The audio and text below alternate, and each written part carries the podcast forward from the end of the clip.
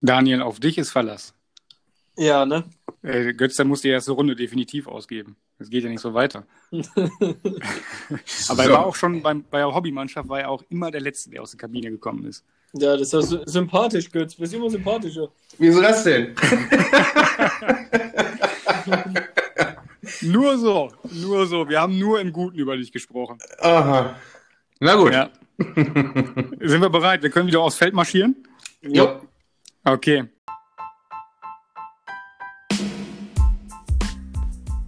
Auf Augenhöhe mit der spannende Talk-Podcast mit Persönlichkeiten rund um den Sport aus deiner Region. Von Marc und Götz. Wir haben aufgehört mit 1860 München, Traditionsverein, und kommen zum nächsten großen Objekt, wenn es äh, um Traditionsvereine geht, und zwar zum äh, ersten FC Köln. Im Sommer 2013 dann der Wechsel, also quasi von den 1860ern ähm, zum ersten FC Köln, wo du zusammen mit äh, Uja, Patrick Helmes, Timo Horn, immer auch hier noch ein Begriff, ähm, Jonas äh, Hector, meine ich, und Marcel Risse sicherlich eine absolut geile Saison erlebt hast, oder? Unfassbar geile Saison, das ist richtig. Ähm, wobei die Vorzeichen eigentlich für die Saison gar nicht so gut standen. Ähm, bin damals in der letzten Woche der Vorbereitung, also in der letzten Woche, bevor es dann zum ersten Spiel ging, äh, damals nach Köln gewechselt. Okay, wie, wie kam dieser Wechsel zustande? Oder ähm, ich will gar nicht vorpreschen, nur mich interessiert also A, wie kam dieser Wechsel zustande? Und B, ähm, sitzt man da, saßt du da damals mit deinem Familienrat, also sprich Frau, Kind ja schon ähm, mit dir als Familie äh, und bespricht solche Dinge? Ja, klar. Also sowas, okay. äh, sowas äh, findet dann eigentlich, also zumindest mal bei uns zu Hause war das so, dass wir so eine Entscheidung dann ein Stück weit natürlich immer besprochen haben. Klar, das letzte Wort in dem Fall habe natürlich ich. Ähm, hm. Aber ähm, klar, natürlich bespricht man sich da. Und ja, der Wechsel, der kam eigentlich zustande, ähm, da damals der Alexander Schmidt ähm, war ja Cheftrainer und ähm, ja, zu der Zeit gab es einfach äh, gehörig Spannung zwischen Alexander Schmidt und dem ein oder anderen, ähm, ich sag mal, Wortführer, beziehungsweise dann auch zu der Zeit Führungsspieler. Und, ähm, also innerhalb der Mannschaft und nicht äh, Jörg Schmatke, der als äh, Manager fungierte. Nee, also Alexander Schmidt war ja damals so Trainer bei 60. Ah, das, okay, ähm, Entschuldigung, ja, ja okay, genau, jetzt kriege ich den zusammen. Ähm, genau, und ähm, ja, dann war es damals so, dass ähm, Benny Laut, der Arne Feig damals, Gabor Kirai, ähm, dann Marcos hieße, war ein griechischer Nationalspieler und meine Wenigkeit. Ähm, da hatte sich der Trainer gegen ausgesprochen, ja, im Endeffekt mit uns weiterzumachen, weil wir ja im Endeffekt ihm halt eben auch klipp und klar die Meinung gesagt haben, weil uns einfach gewisse Dinge einfach nicht gepasst haben, beziehungsweise der Umgang innerhalb äh, der Mannschaft von ihm einfach nicht, äh, nicht gut war. Darf man, ähm, darf man über die Dinge als Beispiel einfach vielleicht mit genug Zeit, was jetzt vergangen ist, reden? Oder ist das, wo du sagst, das wird in der Mannschaft diskutiert, das bleibt in der Mannschaft? Nee, du, ja, im Prinzip waren das einfach, das waren halt äh, Kleinigkeiten von, Man von Menschenführung. Ähm, ich sag mal, Alexander Schmidt war vorher bei uns Co-Trainer ähm, unter Rainer Maurer, da hatten wir immer alle ein sehr, sehr gutes Verhältnis zueinander. Nur als er dann Cheftrainer war, ähm, hat sich halt eben so ein bisschen seine Art und Weise geändert. Und mhm. ähm, ja, und er hat es halt einfach nicht ähm, verstanden, dann halt eben auch mal Kritik hinzunehmen, weil im Endeffekt wir haben alle versucht, an einem Strang zu ziehen. Wir wollten alle erfolgreich sein, da gehört ein Trainer und eine Mannschaft dazu. Und ähm, ja, da haben einfach gewisse Dinge einfach überhaupt nicht mehr äh, gepasst und dann sind halt eben auch, ja, ich sag mal, internas vorgefallen, ähm, die braucht man, glaube ich, nicht nach außen erzählen. Ja. Ähm, ja, was dann halt einfach irgendwann zu einem No-Go geführt hat und ähm, ja, und dann war es im Prinzip relativ schnell klar, ähm, ja, dass der Trainer oder er hat klar seine Meinung geäußert und wollte halt eben alle, ich sag mal, zu dem Zeitpunkt auch verdienten Spieler ein Stück weit loswerden. Ähm, ja, und so kam dann ähm, ja, über einen ehemaligen Weggefährten von Arminia, dem Alexander Bade, der war ja dann mal kurzzeitig bei uns, ähm, als eine Torhüter-Notsituation war, als Torhüter unterwegs. Ähm, und der war damals Co-Trainer bzw. Trainer in Köln. Ähm, ja, und so kam der Kontakt im Prinzip nach Köln mhm. äh, oder mit dem FC zustande. Und ähm, ja, da ging es relativ fix, ähm, dass dann der Wechsel auch stattgefunden hat nach Köln. Okay, aber Jörg Schmatke an sich war ja quasi der Manager, richtig? Genau, also ähm, Jörg Schmatke war Manager mit ähm, Jörg Jakobs damals, der war ähm, ja, so ein Stück weit der Kaderplaner, sportlicher Leiter, wie man es nennen mag. Hm. Ähm, Peter Stöger war Trainer zu der Zeit. Ähm, und dann kam halt eben, ja, wie gesagt, der Erstkontakt über Alexander Bade, dann natürlich über die Offiziellen, ja. ähm, dann, dann über meinen Berater, dann ja, in gemeinsamen Gesprächen. Und ja, und dann hatte ich damals halt eben die Möglichkeit, zu der Zeit, ähm, ja, zwischen Union Berlin, dann war kurzzeitig Eintracht Braunschweig, die damals Erstligist waren, und ähm, ja, und halt äh, zwischen dem ersten FC Köln, musste ich mich dann damals entscheiden und habe mich dann ähm, ja, für den FC entschieden für die Tradition. Also ich meine, gut, Braunschweig ja. ist auch da wieder, ja, nein, nein, alles gut. Also Union, Braunschweig, beide auch, aber Köln ist ja dann vielleicht vom Umfeld nochmal, wo man sagt, polarisierender. Also bevor ich jetzt hier in eine Ecke gestellt werde. Ähm, aber das ja, du, im Endeffekt war das so, dass ich einfach äh, ein Stück weit einfach das beste Gefühl beim FC hatte. Ähm, okay. Da ging es jetzt auch gar nicht um finanzielle Aspekte oder um andere Dinge, sondern ähm, das war ja, für mich war Köln ja einfach ein, ein Club mit unglaublich viel Strahlkraft und mit einem unfassbar geilen Stadion, mit einer super Stimmung. Ähm, und es war halt eben auch die Zeit, wo, ja, als Peter Stöger anfing und Jörg Schmatke dahin kam, das war ja auch deren erstes Jahr. Mhm. Ähm, da war im Prinzip, da hatte ich dieses Gefühl, dass da halt eben einfach auch was entstehen kann. Und ähm, das war im Prinzip der ja, entscheidende Faktor. Du sagtest, ähm, gutes Gefühl. Also einfach auch hier nochmal wegen dem aktuellen Anlass. Ähm, Jörg Schmatke ist ja ein Manager, der eigentlich vom Typus her Reibung braucht, vielleicht sogar sucht, um, um besser zu werden. Ähm, zuletzt in seiner Funktion beim, beim VfL Wolfsburg klar, klar wahrnehmbar. Als Anfang der aktuellen Saison äh, ist natürlich mit ihm und dem Trainer ging. Mhm. Ähm, hast du denn oder hat dein Agent oder wie auch immer dann die Berührungspunkte direkt mit ihm gehabt bei so einer Verhandlung? Oder ist bei so einem großen Club, ich sage jetzt mal wie, wie Köln, ähm, gibt es da so, ich sage jetzt mal Unterführer, wo man sagt, naja, klar, Chefetage muss abnicken, aber derjenige, der eigentlich den Transfer durchwinkt, ist halt ein anderer. Ja, das war so eine Kombination aus beiden. Also das war mit, okay. äh, mit dem Jörg Jakobs, der im Prinzip der Kaderplaner offiziell war.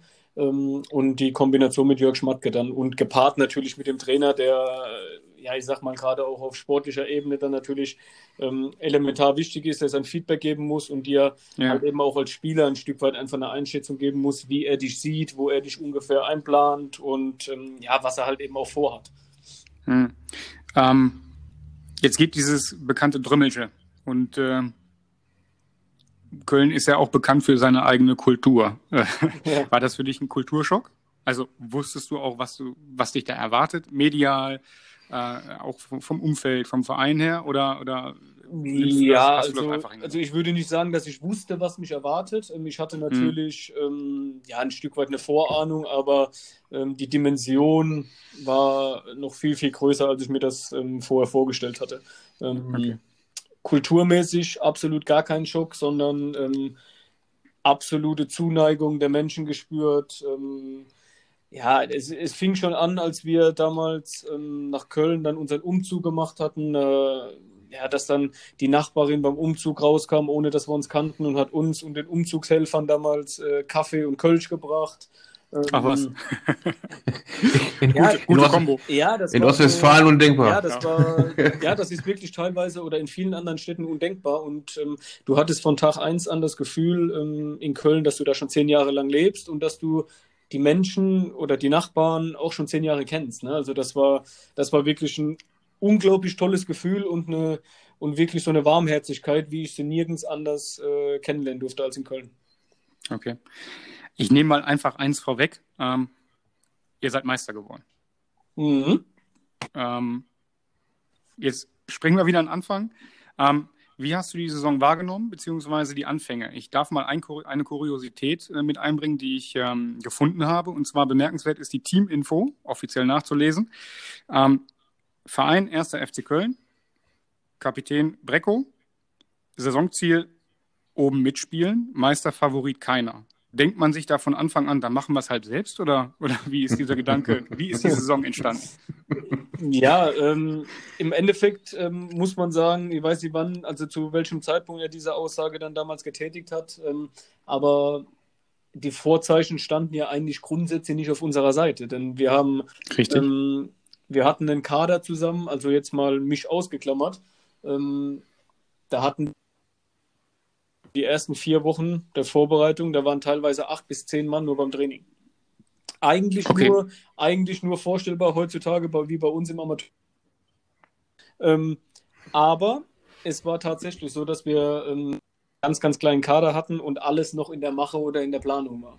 Und ähm, als ich dann damals ähm, nach Köln wechselte, war das dann so, ich war ja, Kaderplatz Nummer 16, 17 vielleicht, ähm, den, wir, den wir dann besetzt hatten. Und nach und nach wuchs das Ganze erst so ein bisschen zusammen, dass dann mitten in der Saison kam dann irgendwann Patrick Helmes dazu, dann hatten wir im Winter nochmal ein, zwei, drei Nachverpflichtungen. Ähm, also es hat alles seine Zeit benötigt und ähm, natürlich ein Gespür gebraucht vom, von Vereinsseite, welcher Spieler passt. Ähm, der Trainer oder das Trainerteam musste natürlich alle integrieren, mussten alle bei Laune halten, beziehungsweise ähm, ja, halt einfach ähm, schauen. Ich, ich, muss, ich muss ja mal gerade einhaken. Äh, kannst du das gerade wiederholen? Weil wir waren gerade wirklich von der Qualität her äh, weg. Also ich habe dich quasi nicht verstanden. Wo's, also sprich, ähm, ich, wo sind wir denn ich weiß, okay, du hast gesagt, nee, du hast gesagt, Patrick Helmes ist dann im Winter gekommen. Ähm, du warst Kader, Kader äh, Platz 16, also einfach hier nochmal quer eingestiegen ähm, mit der Frage, du wusstest also bei Unterschrift, ähm, das Ding ist hier noch nicht fertig und du weißt auch nur nicht hundertprozentig, auf was du dich eingelassen hast. Genau, also im Prinzip war die Situation einfach komplett unklar. Ne? Also klar hatten wir, okay. wir hatten natürlich eine gewisse Idee oder der Verein hatte eine gewisse Idee und Philosophie, die er verfolgt hat. Ähm, aber ja, es war halt von Tag 1 an im Prinzip trotz allem alles relativ ungewiss. Und ähm, ja, ich bin dann, wie gesagt, kurz vor Schluss gekommen. Ähm, dann kam irgendwie mitten in der Saison kam der Patrick Helmes dann damals. Dann haben wir im Winter ein, zwei, drei Mal noch nachgelegt und haben den einen oder anderen Spieler noch verpflichtet. Ähm, ja, und der Verein musste es halt eben einfach schaffen. Und ähm, das war natürlich auch ein Riesenverdienst von ja, Jörg Schmatke, Jörg Jakobs damals äh, in Kombination mit dem Peter Stöger, unserem Trainerteam, dass wir, mhm. dass wir halt einfach Charaktere und Qualität zusammenbringen konnten, wo wir irgendwann dieses Gefühl hatten, dass wir unschlagbar werden. Und ähm, das war unglaublich. Ich äh, meine mich zu entsinnen, einfach mal die, die Frage auch hier in den Raum gestellt, das beste Spiel, war das äh, das Derby gegen Düsseldorf? Ja, das beste Spiel, ähm, jetzt rein spielerisch würde ich nicht sagen, aber ähm, so vom Emotionalen her sicherlich eins der Highlights der Saison, definitiv. Also das war okay.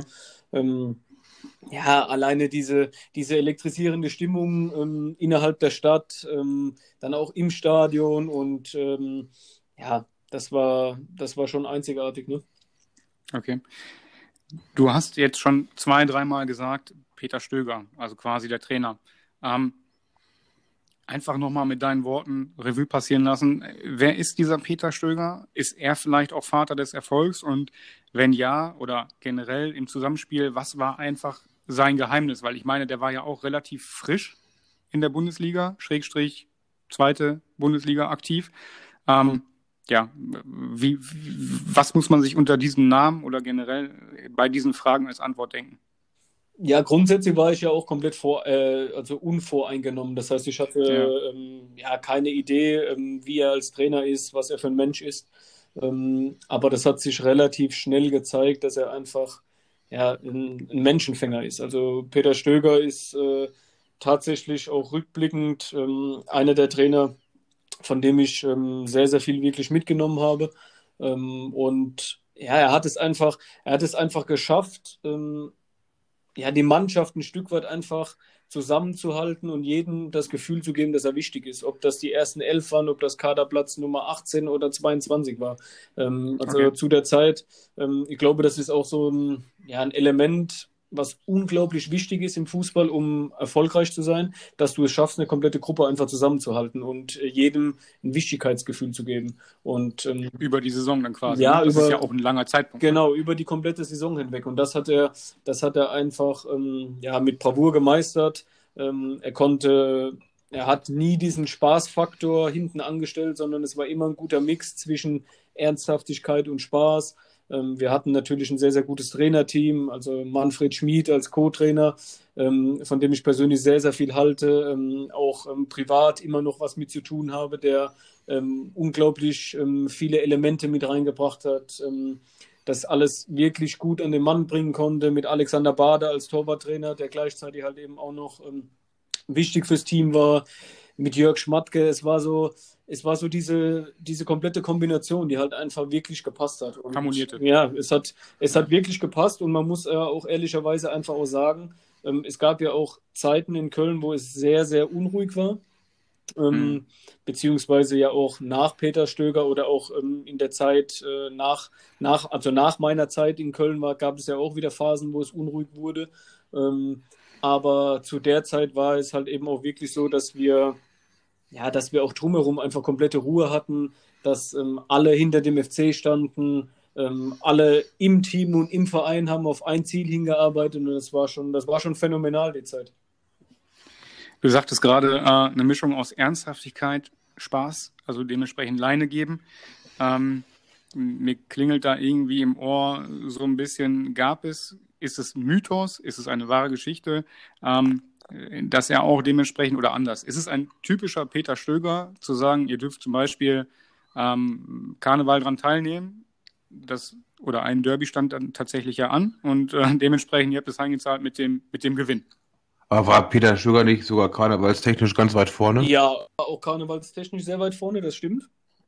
Ähm, also auch da perfekt. Auch, ja, auch da super. ähm, aber ja, das, das ist halt eben auch so ein Punkt. Ne? Also ähm, Peter Stöger hat es immer, er wusste halt eben auch, wie er die Mannschaft äh, bekommt. Ne? Also er hat ähm, natürlich viel verlangt. Wir haben das dann aber auch zurückgezahlt und dann hat er eben aber auch dementsprechend auch mal, ähm, ja, bei so Anlässen wie Karneval oder bei irgendwelchen anderen Dingen halt eben auch mal lange Leine gelassen und hat gesagt, Jungs, ihr habt es euch verdient, geht raus, geht in die mhm. Stadt, ähm, feiert Karneval, weil Karneval gehört zu Köln wie der FC. Ähm, das hat er auch. Schön gesagt auch, ja. ja also das, auch verstanden quasi. Definitiv, aber das hat er auch ja ein Stück weit halt eben mitgetragen oder auch vorgelebt, weil er sagte, ähm, ja, es kann sein, dass wir uns halt unterwegs auch treffen, ne? Ähm, also, und der kommt jetzt gerade nicht aus einer Karnevalshochburg, gebürtig, meine ich, oder? also ich ja, meine, ich, ich, weiß nicht, wie es in Wien ist. Ähm, ich glaube nicht, dass es genau. eine Karnevalshochburg ist. Ähm, aber das waren halt so Punkte ähm, oder auch so Kleinigkeiten. Normalerweise bist du vor den Heimspielen immer im Hotel gewesen. Das heißt, du warst immer, äh, wenn du samstags gespielt hast, bist du freitags ins Hotel ähm, Sonntagmorgen auslaufen. Das heißt, du warst das, kompletten, das komplette Wochenende im Prinzip eigentlich nicht zu Hause. Und ähm, das hat Peter Stöger zum Beispiel auch anders gehandhabt. Er sagte, bei den Heimspielen oder bei kurzen Auswärtsfahrten, wo wir jetzt nicht Stunden im Bus sitzen, ähm, sagte er auch immer, schlaft zu Hause bei euren Familien, da schlaft ihr unter der Woche auch, da fühlt ihr euch am wohlsten. Was, äh, was bringt mir das, wenn ich euch einen Tag vorher ins Hotel einsperre ähm, und ihr schlaft in fremden Betten, wo ihr zum Beispiel nicht so gut ähm, und okay. ähm, ja, das waren so Kleinigkeiten, wo er dann halt immer, ja, ich sag mal, eher auf Spielerseite war. Daniel, wie wird man Meister und äh, wie feiert man so ein Ereignis in Köln? Die Frage vom Schalker. Ja, ich muss mich ja dran gewöhnen und hoffe, dass ich nächstes Jahr dann mitziehe äh, hm. und wir uns vielleicht an gleicher Stelle dann äh, mit auch mit einer mit einer Radkappe, so nennt ihr das, glaube ich, ne? Auf ja, die Radkappe, Radkappe, ja, genau, die Radkappe. Ähm, ja, wie wird man Meister? Ich glaube, man wird Meister, ähm, indem man es halt eben aus den, oder ich sag mal, die, diese genannten Aspekte, die ich gerade schon gesagt habe, in Bezug auf das ja. Trainerteam und den Verein, ähm, wenn man halt ja so eine einfach eine, eine Siegermentalität innerhalb der Truppe entwickelt. Ähm, das haben wir über das ganze Jahr geschafft. Wir hatten teilweise Spiele, wo wir zurücklagen und uns dann alle in die Augen geschaut haben und gesagt haben, Jungs, macht euch keine Gedanken, wir drehen das schon wieder. Und ähm, das war so diese Selbstverständlichkeit, in ein Spiel zu gehen. Die Mentalität quasi. Mentalität, ja. dass du, dass du diesen unbedingten Willen hast, ein Spiel zu gewinnen. Und das hatten wir einfach. Ähm, hatten ja natürlich dann auch das Quäntchen Glück, was auch immer dazugehört. Ähm, ja, und dann weiß ich es noch heute, Ostermontag zu Hause gegen Bochum.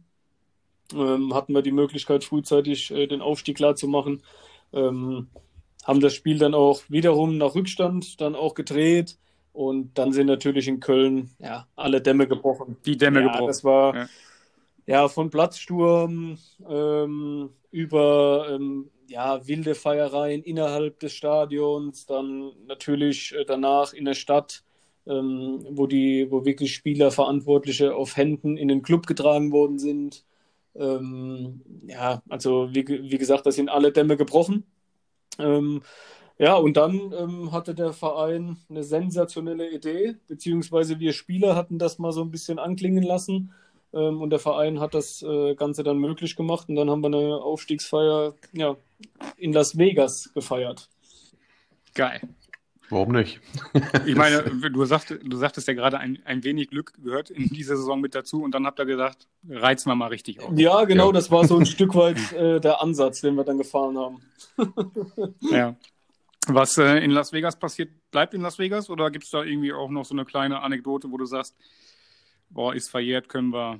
Also ich will jetzt hier nicht, dass irgendwelche Scheidungen ins Haus flattern oder irgendwelche Regressansprüche oder so. Nein, nein, um, um, Gottes Willen, ja, grundsätzlich sagt man zwar, was in Vegas passiert, bleibt in Vegas, aber es gab halt so, ja, es gab so, klei so kleine Momente, ähm, ich sag mal klar, natürlich angefangen von diesem ganzen Trip, äh, wo dann die ganze Truppe dabei war, der war schon, das war schon alles sensationell.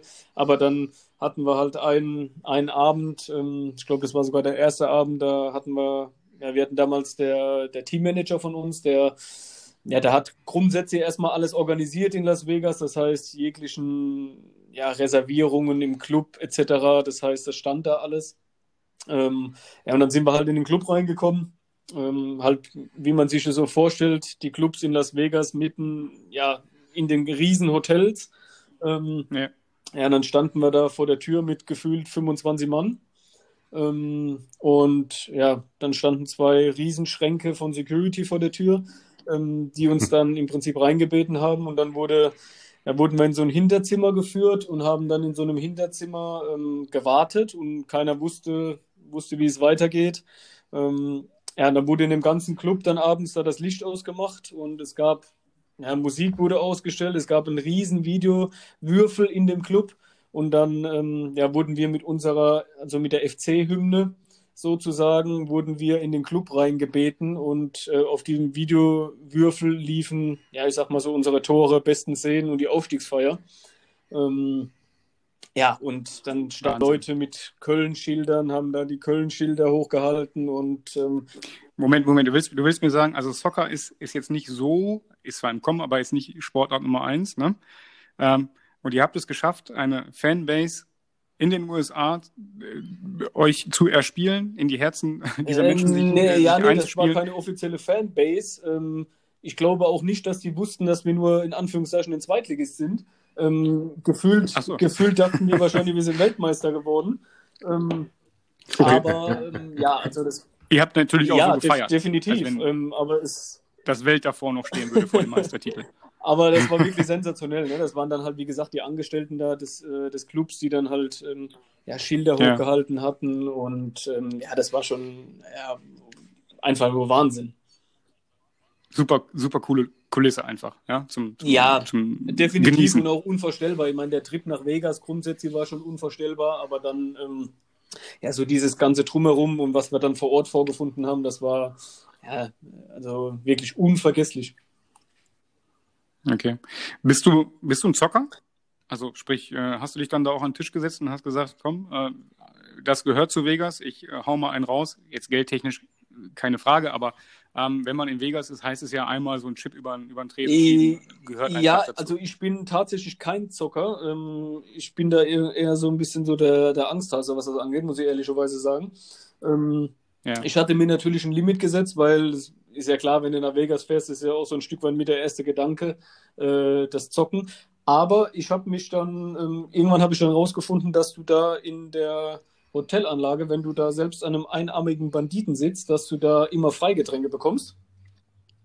ähm, dann habe ich, hab ich nur ein paar Coins investiert und habe mich äh, dann eher bei der Aufstiegsfeier mit ein paar anderen Jungs auf das Trinken spezialisiert. Mega, mega. Ja, man muss auch Fuchs sein nicht nur stehen. Ja, definitiv. ja, ähm, also dass generell diese, diese, ich sage jetzt mal, dieser Team Spirit oder, oder, oder die Stimmung innerhalb der Mannschaft, innerhalb des Vereins gut war, hat man ja auch eigentlich erkannt. Es gibt so ein tolles äh, Interview, so nenne ich es mal, mit äh, dir und Patrick Helmes, ja. meine ich, ähm, wo, es, äh, wo es um Laktattest ja. geht. Ähm, da wurde euch sogar angeboten, auch da habe ich nochmal so ein bisschen äh, äh, reingeschaut und auch die, die äh, Kommentare gelesen, Ähm, manche FC-Fans waren sogar so angetan, dass ihr äh, hättet eine Hollywood-Karriere äh, ja, attestiert bekommen. Also wie, wie kam es zu, zu diesem Streich oder wie, wie kam es zu dieser Idee? Also ich meine, wie gesagt, Ausgangsposition meiner Frage oder meiner, meiner, meiner Bemerkung war ja, ähm, daran merkt man ja, dass, dass ihr eine unglaubliche Stimmung hattet. Ja, du, das war ähm, damals, das war dieser ominöse äh, oder dieses ominöse äh, Per Mertesacker-Interview. Ähm, genau, ja, genau, mit der, genau mit der Eistonne nach dem Algerien-Spiel. Und ähm, ja. ja. wir hatten halt zwei Jungs vom FC-TV, nannte sich das. Das war so dieser Club, äh, Club-eigene Sender. Ähm, und die haben uns halt immer begleitet. Ne? Also während der Saison, während dem Training, die waren beide mit in Las Vegas. Und das war halt, wie gesagt, auch so, wie du das gerade so schön gesagt hast, so ein eingeschworener Haufen. Ähm, mit einer super Stimmung. Und dann hatten die beiden uns halt eben ja, nach dem Laktattest so ein Stück weit halt eben einfach gebeten, ob wir da diesen Spaß mitmachen, dass wir da äh, dieses Interview ja, so in der Art so ein bisschen nachstellen, halt in unseren eigenen Worten und ähm, ja, dass wir halt diesen Laktattest dann im Endeffekt jetzt dann dafür benutzen, ähm, ja, ähm, dass wir uns da sozusagen in eine Eistonne legen und das Ganze so ein bisschen ins Lächerliche ziehen. okay, dann ähm, also noch mal ein Jahr Bundesliga mit, ich glaube, 22 Einsätze und eigentlich war Vertrag bis über das Saisonende hinaus. Also nichts deutete eigentlich auf Abschied. Ja, das ist, äh, das ist korrekt. Ähm, aber ja, es fiel mir auch brutal schwer, äh, muss ich ehrlicherweise sagen, beziehungsweise im Nachgang weiß ich auch nicht, ob es die richtige Entscheidung war. Ähm, also jetzt unabhängig davon, ähm, ich habe mich dann in Kaiserslautern mega wohl gefühlt. Ähm, weil das ja auch ein Stück weit mein Herzensverein und mein Heimatverein ist. Ähm, aber ja, es war, irgendwann war der Punkt, ähm, dass wir, ich hatte halt eben in der zweiten Liga, da ich schon immer so ein Spielertyp war, der gerne den Ball am Fuß hatte ähm, und halt eben hauptsächlich in der Offensive Akzente setzen konnte, beziehungsweise glänzen konnte, ähm, war es in der ersten Liga ein Stück weit einfach anders. Ähm, wir haben natürlich ähm, einfach unser Spiel auch umstellen müssen, weil wir halt eben nicht mehr der dominante Zweitligist sein konnten, sondern äh, mussten halt eben auch ein bisschen reagieren und mussten da auch ein Stück weit defensiver spielen. Ähm, ja, und das war auf Dauer eben einfach nicht so wirklich mein Spiel. Das heißt, ähm, ich hatte gerade in der Offensive dann nicht mehr äh, meine Akzente so setzen können, wie ich mir das gewünscht hätte. Und ähm, ja, und dann war halt eben auch die Spielzeit dann äh, folgerichtig dann so ein bisschen weniger, beziehungsweise bin ich dann nicht mehr ähm, ja, so hundertprozentig dann immer von Anfang an äh, zum Einsatz gekommen. Und aber trotzdem 22 Mal. Ja, du, ich also. habe gespielt, klar. Also, ähm, aber irgendwann war der Punkt erreicht. Ähm, ich war dann auch in einem Alter, wo ich gesagt habe, ich möchte jetzt nochmal alles aus mir rausholen und möchte ähm, ja auch ein wichtiger Faktor in dem Spiel sein, beziehungsweise möchte halt eben auch. Wie alt, wie alt warst du zu dem Zeitpunkt? Äh, 27, 27 28. Nee, sieb, okay. Okay. 27, glaube ich. Ja. Und ähm, ja, und ich wollte halt einfach, ähm, wie gesagt, ein wichtiger Faktor sein und wollte halt eben auch äh, Jungs mitreisen, um mich, äh, die um mich äh, herumspielen oder drumherum die Mannschaft so ein Stück weit mitführen. Und ähm, ja, und dann hatte ich halt eben einfach auch ähm, ein großes Interesse von Kaiserslautern. Ähm, ein Stück weit halt eben dann auch, wie gesagt, ähm, Emotionen dabei, mein Heimatverein und ähm, Kaiserslautern war damals, ähm, ja, als, als wir angefangen haben zu sprechen, glaube ich, Zweiter in der Saison ähm, oder Dritter und da ging es halt eben auch noch um den Aufstieg in die erste Liga. Und ähm, ja, mein alter Trainer Costa Runjajic, ähm, den ich noch aus Jugendzeiten bzw. Amateurzeiten konnt, äh, kannte, war da auch Trainer. Stefan Kunz hat sich sehr, sehr um mich bemüht. Ähm, ja, und dann hat das Gesamtpaket im Endeffekt gepasst und ich hatte das Gefühl, dass ich da einfach eine tragende Rolle auch übernehmen soll. Und ähm, so habe ich mich damals dann ähm, ja, für den Wechsel entschieden. Genau, das war dann 2015. Aber aufgestiegen sind sie ja nicht. Ich glaube, die wurden Vierter. Ja, genau, am letzten glaube ich. Mm, ja, genau. Und ähm, ja, du hast gerade eben schon gesagt, dann bist du zurück in die Heimat, wurdest du auch genau. Kapitän und Leistungsträger der Mannschaft. Mm, dennoch war die Zeit nicht so von Erfolg gekrönt. Und ja, zum Karriereende 2018 dann der Abstieg in die dritte Liga. Ja, du, es war klar, natürlich ähm, hat man sich das alles ein Stück weit anders ähm, ausgemalt, beziehungsweise waren es auch andere Voraussetzungen. Ähm, aber das war schon wie ganz zu Anfang der Sendung sozusagen besprochen. Ähm, es kamen halt einfach so viele Faktoren zusammen. Ich hatte in meinen letzten drei Jahren in Kaiserslautern, ich glaube, sechs oder sieben verschiedene Trainer. Ähm, ich glaube, zwei oder drei verschiedene Sportdirektoren, zweimal, glaube ich, ein kompletter Führungswechsel innerhalb des Vereins. Ähm, ja, es waren, ich glaube, grundsätzlich hätte man damals ähm, an Costa Runjaic zu der Zeit festgehalten, ähm, wären wir auch nicht in diese Lage gekommen, wo wir dann irgendwann mal waren, ähm, weil es. Ich wollte gerade sagen, weil das sind alles Wechsel ähm, auf Positionen, die ja eigentlich für so einen Verein sehr, sehr sensibel sind. Ne? Also gerade wenn man sagt, Trainer, ähm, andere Spielphilosophie. Äh, wenn man ins Management oder dann halt dementsprechend einen drüber geht, eine Ausrichtung. Also da, da ist ja, da ist ja permanent dann wahrscheinlich Chamäleon-Taktik. Ja, du, und das war auch wirklich so, ne? Also das muss man ehrlicherweise auch sagen, weil klar, natürlich hatten wir dann um, zu dem Zeitpunkt, als Costa Runjaic ähm, freigestellt wurde, hatten wir mal eine kleine Negativphase, aber äh, wir standen, glaube ich, ich müsste jetzt lügen, auf Platz 8, 9 ähm, mit ähm, definitiv, ähm, ja, ich sag mal, noch dem Anspruch, dann irgendwo oben anzugreifen. Und ähm, Costa Runjaic stand für eine ja, für einen offensiven Fußball, er stand für Powerfußball. Ähm, Costa Runjaic hat die Mannschaft ein Stück weit halt eben einfach mit zusammengestellt. Ähm, ja, und dann kam halt irgendwann der Trainerwechsel, dann kommt ein neuer Trainer, der wiederum eine eigene Philosophie, eine eigene Idee hat. Dann, bis das greift, dann waren schon wieder Negativergebnisse da, dann wird irgendwann der Sportdirektor gewechselt, da kommt wieder ein neuer Trainer, dann wird es im Verein unruhig, die Vereinsführung wechselt. Ähm, es sind halt alle so Punkte, klar, ähm, ich habe auch viele Fans oder Leute aus dem Umfeld äh, hören sagen, dass sie dann, dass sie dann sagen, ja, aber das muss doch euch egal sein, ihr müsst doch nur euch auf eure Leistung konzentrieren. Haben sie, Teil, haben sie teilweise auch recht oder gebe ich ihnen auch teilweise recht, aber es kam einfach so viel zusammen, dass du das irgendwann einfach nicht mehr ausblenden kannst und dass dann, ähm, ja, wie gesagt, so viele Trainer eigene Ideen mit reinbringen, wo dann irgendwann die Mannschaft gar nicht mehr drauf aufgebaut ist. Und das war irgendwann zum Scheitern verurteilt, leider. Ich glaube, das ist aber dann dieses typische Fan, so nenne ich es mal auch. Ich meine, ich prognostiziere mich einfach jetzt mal auch in Bezug auf Schalke, ne? wo man sagt, mein Gott, ne? Ähm, man muss aber auch rückwirkend ähm, einfach irgendwann auch mal sagen, ähm, jeder, der so denkt, Mensch, die sollen nur Fußball spielen und und und, es ist halt ein Beruf. Und wenn ich drüber nachdenke, angenommen, ich bin irgendwo angestellt ähm, und drei, viermal wechselt meine, mein Abteilungsleiter, dann, dann vielleicht noch der, der Geschäftsführer, der Inhaber äh, verkauft die Bude, ähm, neuer kommt dann kann auch jeder Arbeitnehmer, und in dem Fall muss man auch mal ganz klar sagen, seid ihr ja wahrscheinlich auch Arbeitnehmer nachvollziehen, dass das eben nicht der Fall ist, dass man halt nicht irgendwie abends ins Bett geht und sagt, scheißegal, was Ja, und das, äh, das, das kannst du auch definitiv nicht wegdiskutieren, ne? dieses Thema, dass ähm, das beschäftigt einen, man macht sich Gedanken im Endeffekt. Ähm, jeder ist ja auch einfach erfolgsorientiert. Jeder möchte so erfolgreich wie möglich sein. Und ähm, ja, gewisse Faktoren wurden halt eben einfach äh, geändert oder ähm, Personalien wurden getätigt oder ausgewechselt oder wie auch immer.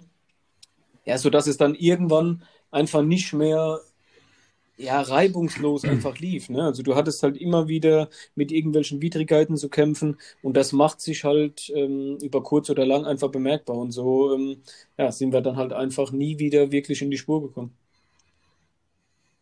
So, und jetzt sieht man ja, wo sie gelandet ja. sind. Ne? Du, das ist, äh, aber das hat sich ja auch danach nicht geändert. Ähm, ich sag mal, zu dem Zeitpunkt, als ich dann ja, verletzungsbedingt aufhören musste, ähm, gab es ja auch mittlerweile etliche etliche Trainerwechsel und ähm, ja, Trainerwechsel, aber auch dann auch in der, in der Führung. Äh, jetzt ist der, der ehemalige Schiedsrichter Merck, mag ein guter sein, aber ist da jetzt Präsident? Ich weiß nicht, ob das ja, alles. Da gibt es, da habe ich jetzt heute ist. auch schon wieder was gehört, dass er oder gelesen, ähm, dass er, dass er angeblich ja auch vor einem Rücktritt stehen soll wieder und ja, ja, das ist ja, halt, ja, ja. Das ist leider so sinnbildlich für die sportliche Talfahrt.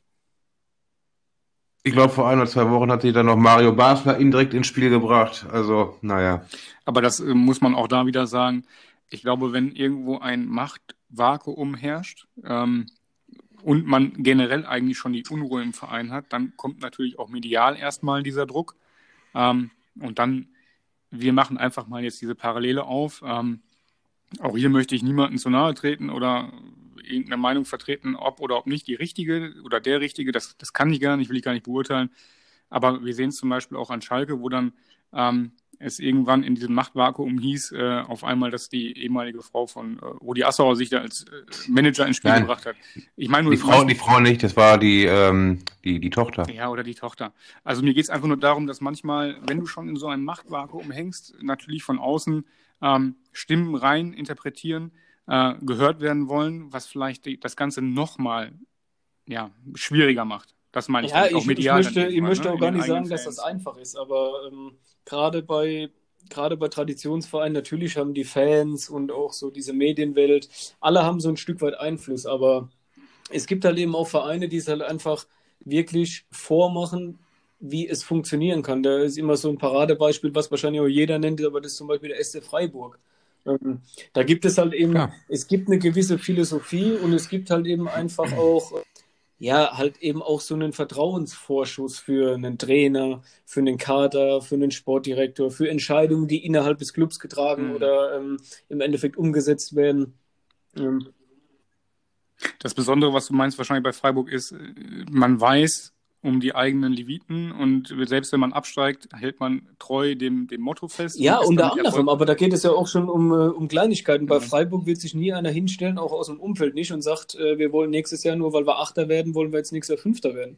Ähm, und wollen äh, irgendwie die europäischen Plätze angreifen. Und das hast du halt leider oft in Traditionsvereinen. Klar, natürlich gibt es da einfach ein Stück weit ja, eine andere Vergangenheit und andere ähm, ja, das, aber da geht's auch dann, die haben auch eine ganz andere Fanbase, glaube ich. Und jetzt, wenn man das sieht, ja, ich sag mal, Schalke, die gieren nach mehr und ähm, auch berechtigt bei dem Namen.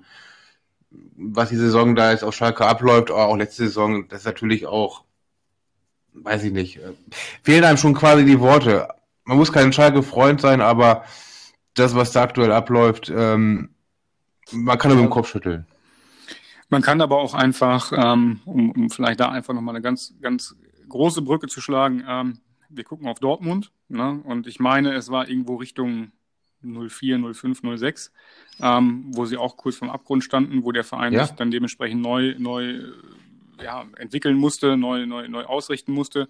Und jetzt schauen wir Dortmund an als äh, Top ja, Ausbildungsverein äh, für Europa.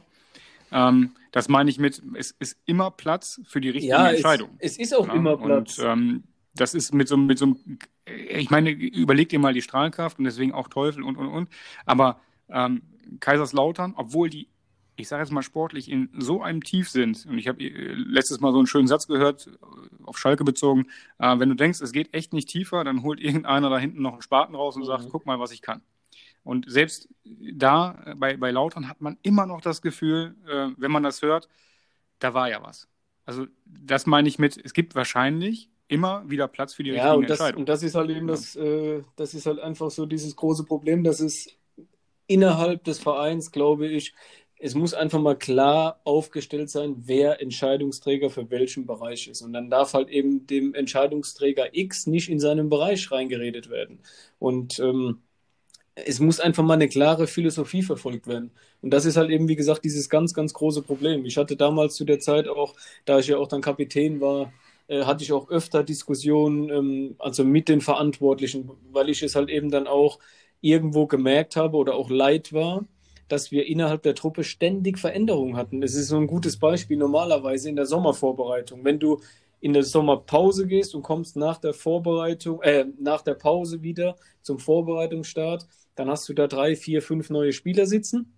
Ähm, die stellen sich dann dementsprechend vor und sagen, hi, ich bin hier Mr. X und wie auch immer. In Kaiserslautern war das in jedem Sommer so, dass ich mich, da, da habe ich mich 13 oder 14 oder 15 neuen Spielern vorgestellt. Also ja, quasi, quasi verkehrte, verkehrte Welt. Welt ne? und, ähm, warst du quasi der Neuzugang genau, und, in deinem äh, eigenen Verein. Wenn du Verein. dann damals zu der Zeit zwei Jahre am Stück im Verein warst, dann warst du schon dienstältester Spieler gefühlt. Und ähm, das war dann halt irgendwann einfach auch äh, einfach nicht mehr nachzuvollziehen. Ja. Ähm, ich würde gerne noch mal äh, zum Anfang der Karriere zurückgehen Ähm, denn du warst ja auch, ähm, sag ich mal jetzt nur, aber das ist nicht abwertend gemeint, in den ähm, U-Nationalmannschaften äh, tätig. Ähm, wie hast du diese Spiele ähm, beziehungsweise die Nominierung Ja, für Deutschland erlebt? wäre. Ähm, ich meine, ist natürlich eine große Auszeichnung, wenn du ausgewählt wirst, ähm, ich sag mal, für einen 18er-Kader, um an einem Länderspiel für dein Land teilzunehmen. Ähm, das fing ja dann irgendwann an in der U15, waren dann die ersten Länderspiele, beziehungsweise Sichtungen und Ja. Lehrgänge. Und irgendwann hat sich ja dann, ja, ich sag mal, eine Mannschaft gebildet.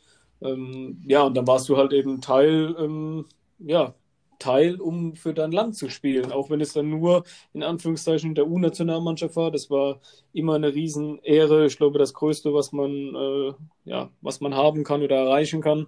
Und ähm, ja, und das durfte ich glücklicherweise bis zur U21 durchspielen. Trainer unter anderem Horst Rubisch. Ja, auch ein ein sehr Typ? herzlicher Mensch. Ähm, nach außen hin wirkt er öfters, äh, glaube ich, so ein bisschen murrisch oder so ein bisschen, ähm, ja, nicht so Ja. nahbar, aber ähm, er war eigentlich komplett das Gegenteil. Also ähm, Horst Rubisch war ein toller Mensch, ähm, den ich auch äh, immer noch bewundere, A für seine Erfolge, aber auch B, wie menschlich er dabei geblieben ist und ähm, ja, einfach auch ein guter Trainer, beziehungsweise mit einem guten Gespann auch. Die Konstellation beim DFB war immer toll und ähm, ja, ich glaube, seine Erfolge sprechen ja auch für sich. Absolut, klar. Ähm, was mir gerade einfällt, äh, Götz und ich waren mal im Zuge einer Vorbereitung mit einer Mannschaft, die wir, die wir äh, betreut und trainiert haben, ähm, im DFB-Museum in äh, ähm, Dortmund. Und äh, da war eigentlich imposant ähm, die Geschichte, dass man ja früher per Brief von dem jeweiligen Bundestrainer, also ich rede jetzt mal einfach von 1900 bis, ähm, aber eingeladen wurde zu einem, zu einem Spiel. Ne? Also da stand jetzt sinngemäß drinne, bitte halt dich fit äh, in den nächsten zwei Monaten, weil äh, ich nehme dich mit. Ja, jetzt, äh, ne? Äh, Einfach mal abgekürzt. Wie wird man denn, wie wird man denn eingeladen? Also wie müssen wir uns das vorstellen? Ähm, klar ist das jetzt auch jetzt, ich nenne dich jetzt mal reif, aber äh, schon, schon mehr als zwei Jahre her. Also das heißt also wahrscheinlich nicht die klassische WhatsApp. Wie wurdest du, Ja. wie wurdest du denn da eingeladen? Wie muss ich mir das vorstellen? So, wie kommt so eine Einladung? Ja, tatsächlich zu auch dir? per Also- Brief, beziehungsweise halt eben einfach postalisch. Ne? Also du hast, ähm, du hast damals dann Ach, halt, ähm, ja, der Verein hat immer äh, jeweils ein Exemplar bekommen und äh, du an deinen entsprechenden Wohnort, also meistens dann, ich sag mal, in jungen Jahren logischerweise dann halt eben noch an die Elternteile zu Hause. Ähm, ja, das war Post vom DFB, wo dann dementsprechend halt eben die, ja, ich sag mal, der Kader drauf stand. Ähm, dann war, dann waren immer drei, vier, fünf Jungs auf Abruf, falls einem der, ähm, ja, ich sag mal, genannten Jungs, ähm, die im Kader sind, irgendwas passiert, die dann Nachrücker sind. Und ja, mit allen Daten, ähm, sprich, wann der Lehrgang stattfindet, wo ein Lehrgang stattfindet, wo das Länderspiel ist, ähm, ja, gegebenenfalls dann halt eben mit Zugtickets beziehungsweise Flugtickets, wenn es im Ausland war. Ähm, ja, und so ging das dann damals vonstatten. Götz, ähm, da gab es doch auch mal irgendwie ein Spiel, ne? Äh, irgendeine Quali oder sowas? Äh, mit mit äh, Jerome Boateng. Kann das sein? Da erwischt mich jetzt auf dem falschen Fuß. Das Okay. kann ich dir nicht. Aber vielleicht Daniel. Daniel? Wenn wir mal einfach so Ausland, ich meine irgendwo schon ich, ganz, ganz Ja, wir hatten ja, ich wir hatten ja einige äh, äh, Länderspiele, auch Quali-Spiele ähm, dementsprechend, ne, also wo dann, ähm, ich sag mal, relativ viele, viele heutzutage auch Weltmeister dabei waren, angefangen, wie gesagt, dann von dem Jerome Boateng über den Kevin Prince Boateng, Neuer, Hövedes, Hummels, Kedira, Groß, Özil, ähm, ja, also Entschuldigung, wenn ich jetzt irgendeine an dieser Stelle vergessen habe, aber ähm, also da, das war schon eine atemberaubende Zeit mit außergewöhnlich guten Fußballern, ähm, wo ich natürlich auch stolz drauf bin, ähm, dass ich da Teil von sein durfte. Ja. Schon sehr Ja, gut, es war auch ähm, im Endeffekt. Aber wie, wie, wie fühlt man sich denn, jetzt hast du ja auch aufgezählt, äh, Boateng oder, oder Hummels, äh, wie sie alle heißen, wenn man dann die 214 vom Fernseher aussieht, dass die Du, ich Jungs dann sagen, Weltmeister ich werden. sagen, voller Stolz. Was ist das für ein Gefühl? Ähm, A, natürlich, weil ich für mein Land äh, mitfieber. Ähm, und B, ähm, aber auch rückblickend, ja. ähm, dass ich bis zu 21 im Prinzip bis zu dem Ursprung von des Ganzen ähm, ja, Teil dieser Gruppe sein durfte. Also von daher, also 0,0 genau, deswegen, ja. Neid ähm, also, oder, oder ähnliches, sondern eher Stolz, ja. weil ähm, das waren alles Jungs, mit denen ich mich äh, sehr, sehr gut verstanden habe, auch wenn wir dann irgendwann ähm, gegeneinander in der Bundesliga gespielt hatten, ähm, wo wir immer ähm, ja, tolle Unterhaltungen im Nachgang hatten, uns immer gefreut haben, uns wiederzusehen. Und ähm, ja, das war einfach eine Zeit, auf die blickst du einfach mit, mit Stolz zurück. Und ähm, ja, also Besteht denn ja, noch wenig. Kontakt also, zu dem einen oder anderen? Das hat sie natürlich alles irgendwann, wie das nun mal so ist, ähm, ob das dann halt auch innerhalb eines Vereins ist. Im Endeffekt, du hast ja mit so vielen Leuten zusammengespielt. Auf Dauer lebt sich halt vieles leider so ein bisschen auseinander. Es gibt halt immer so eine, so eine Handvoll Freunde, glaube ich, oder halt Leute aus dem Fußball, mit denen man dann auch im Nachgang weiterhin ähm, ja, in Kontakt ist. Aber mein, ja, du, ich Wer zum Beispiel? Marius Müller, der mittlerweile in Luzern spielt, äh, Stipe Wutschur, der bei, bei Halle ist, die ganzen Arminia-Jungs von früher, ähm, Markus Bollmann, Slatko Janic, Oliver Kirsch, Nils Fischer, Arne Feig. Ähm, ja, und dann halt gibt es auch Jungs, mit denen schreibst du gefühlt ja, ein Jahr nicht oder telefonierst nicht und dann hast du mal wieder ähm, vier Wochen am, ja, dann hast du mal wieder vier Wochen so ein Aufhänger. Kontakt. Die ja. ganzen Kölner Jungs, Timo Horn, Dominik Marot. Ähm, ich spiele zum Beispiel auch gerne, ähm, ja, ich habe Traditionsmannschaft schon, obwohl ich noch gar nicht so alt bin. ähm, habe ich für die Traditionsmannschaft von 60, ähm, haben wir ein Turnier in der Türkei gespielt, wurde dann wieder mit Gabor Kiray, hier Necdet Aygün, wo wir vorhin drüber gesprochen haben, Benny Laut. Ähm, da hast du dann eine Weile keinen Kontakt, aber dann spielst du mal zusammen so eine Woche lang irgendwie ein Turnier. Ähm, also es gibt immer, du bist halt ein Stück weit in dieser Fußballwelt, ähm, das ist halt wie gefühlt so ein kleines Dorf und ähm, wenn du dich halt, wenn du dich siehst, ähm, ja, dann bist du halt mal wieder so Feuer und Flamme und quatscht über die alten Zeiten. Dann hast du mal danach wieder ein bisschen mehr Kontakt. Dann verläuft sich das wieder ein bisschen. Dann frischst du das irgendwann wieder auf. Also so die Kontakte gehen meistens nie verloren. Ähm, statistisch gesehen warst du aber eigentlich in der U21 relativ gut, oder? Also wenn man nur die Zahlen sieht, ich glaube, korrigiere mich, aber vier Spiele, drei äh, Tore. Ja, die genauen Statistiken weiß ich ehrlicherweise gar nicht, aber ähm, ja, es war es war damals eigentlich eine erfolgreiche Zeit. Wir hatten natürlich auch eine, ja, ich glaube, eine goldene Generation, die im Endeffekt ja auch 2014 Weltmeister wurde. Ähm, mhm. Ja, ich habe damals noch eigentlich unglaublich für meine Größe Mittelstürmer gespielt. Also ich war so diese, diese klassische falsche Neun, die damals gespielt wurde. Ähm, und hatte dann äh, hinter mir mhm. auch natürlich, ähm, ja, sag mal, Jungs, da musstest du teilweise dann auch mal vielleicht nur den Fuß hinhalten. Ähm, aber ja, es gab dann damals halt auch eine Entscheidung, ähm, auch wiederum von Horst Rubisch, was ich ihm aber auch niemals äh, übel genommen habe oder wie auch immer. Ähm, das war dann vor der Europameisterschaft 2021. Da war erst äh, Dieter Eils Trainer bei uns. Ähm, dann ja, gab es da eine, ich sag mal, eine interne Lösung, dass Dieter Eils ähm, dann nicht mehr Trainer war und Horst Rubisch übernahm.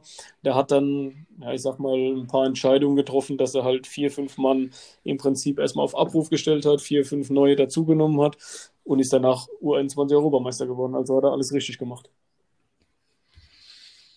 Okay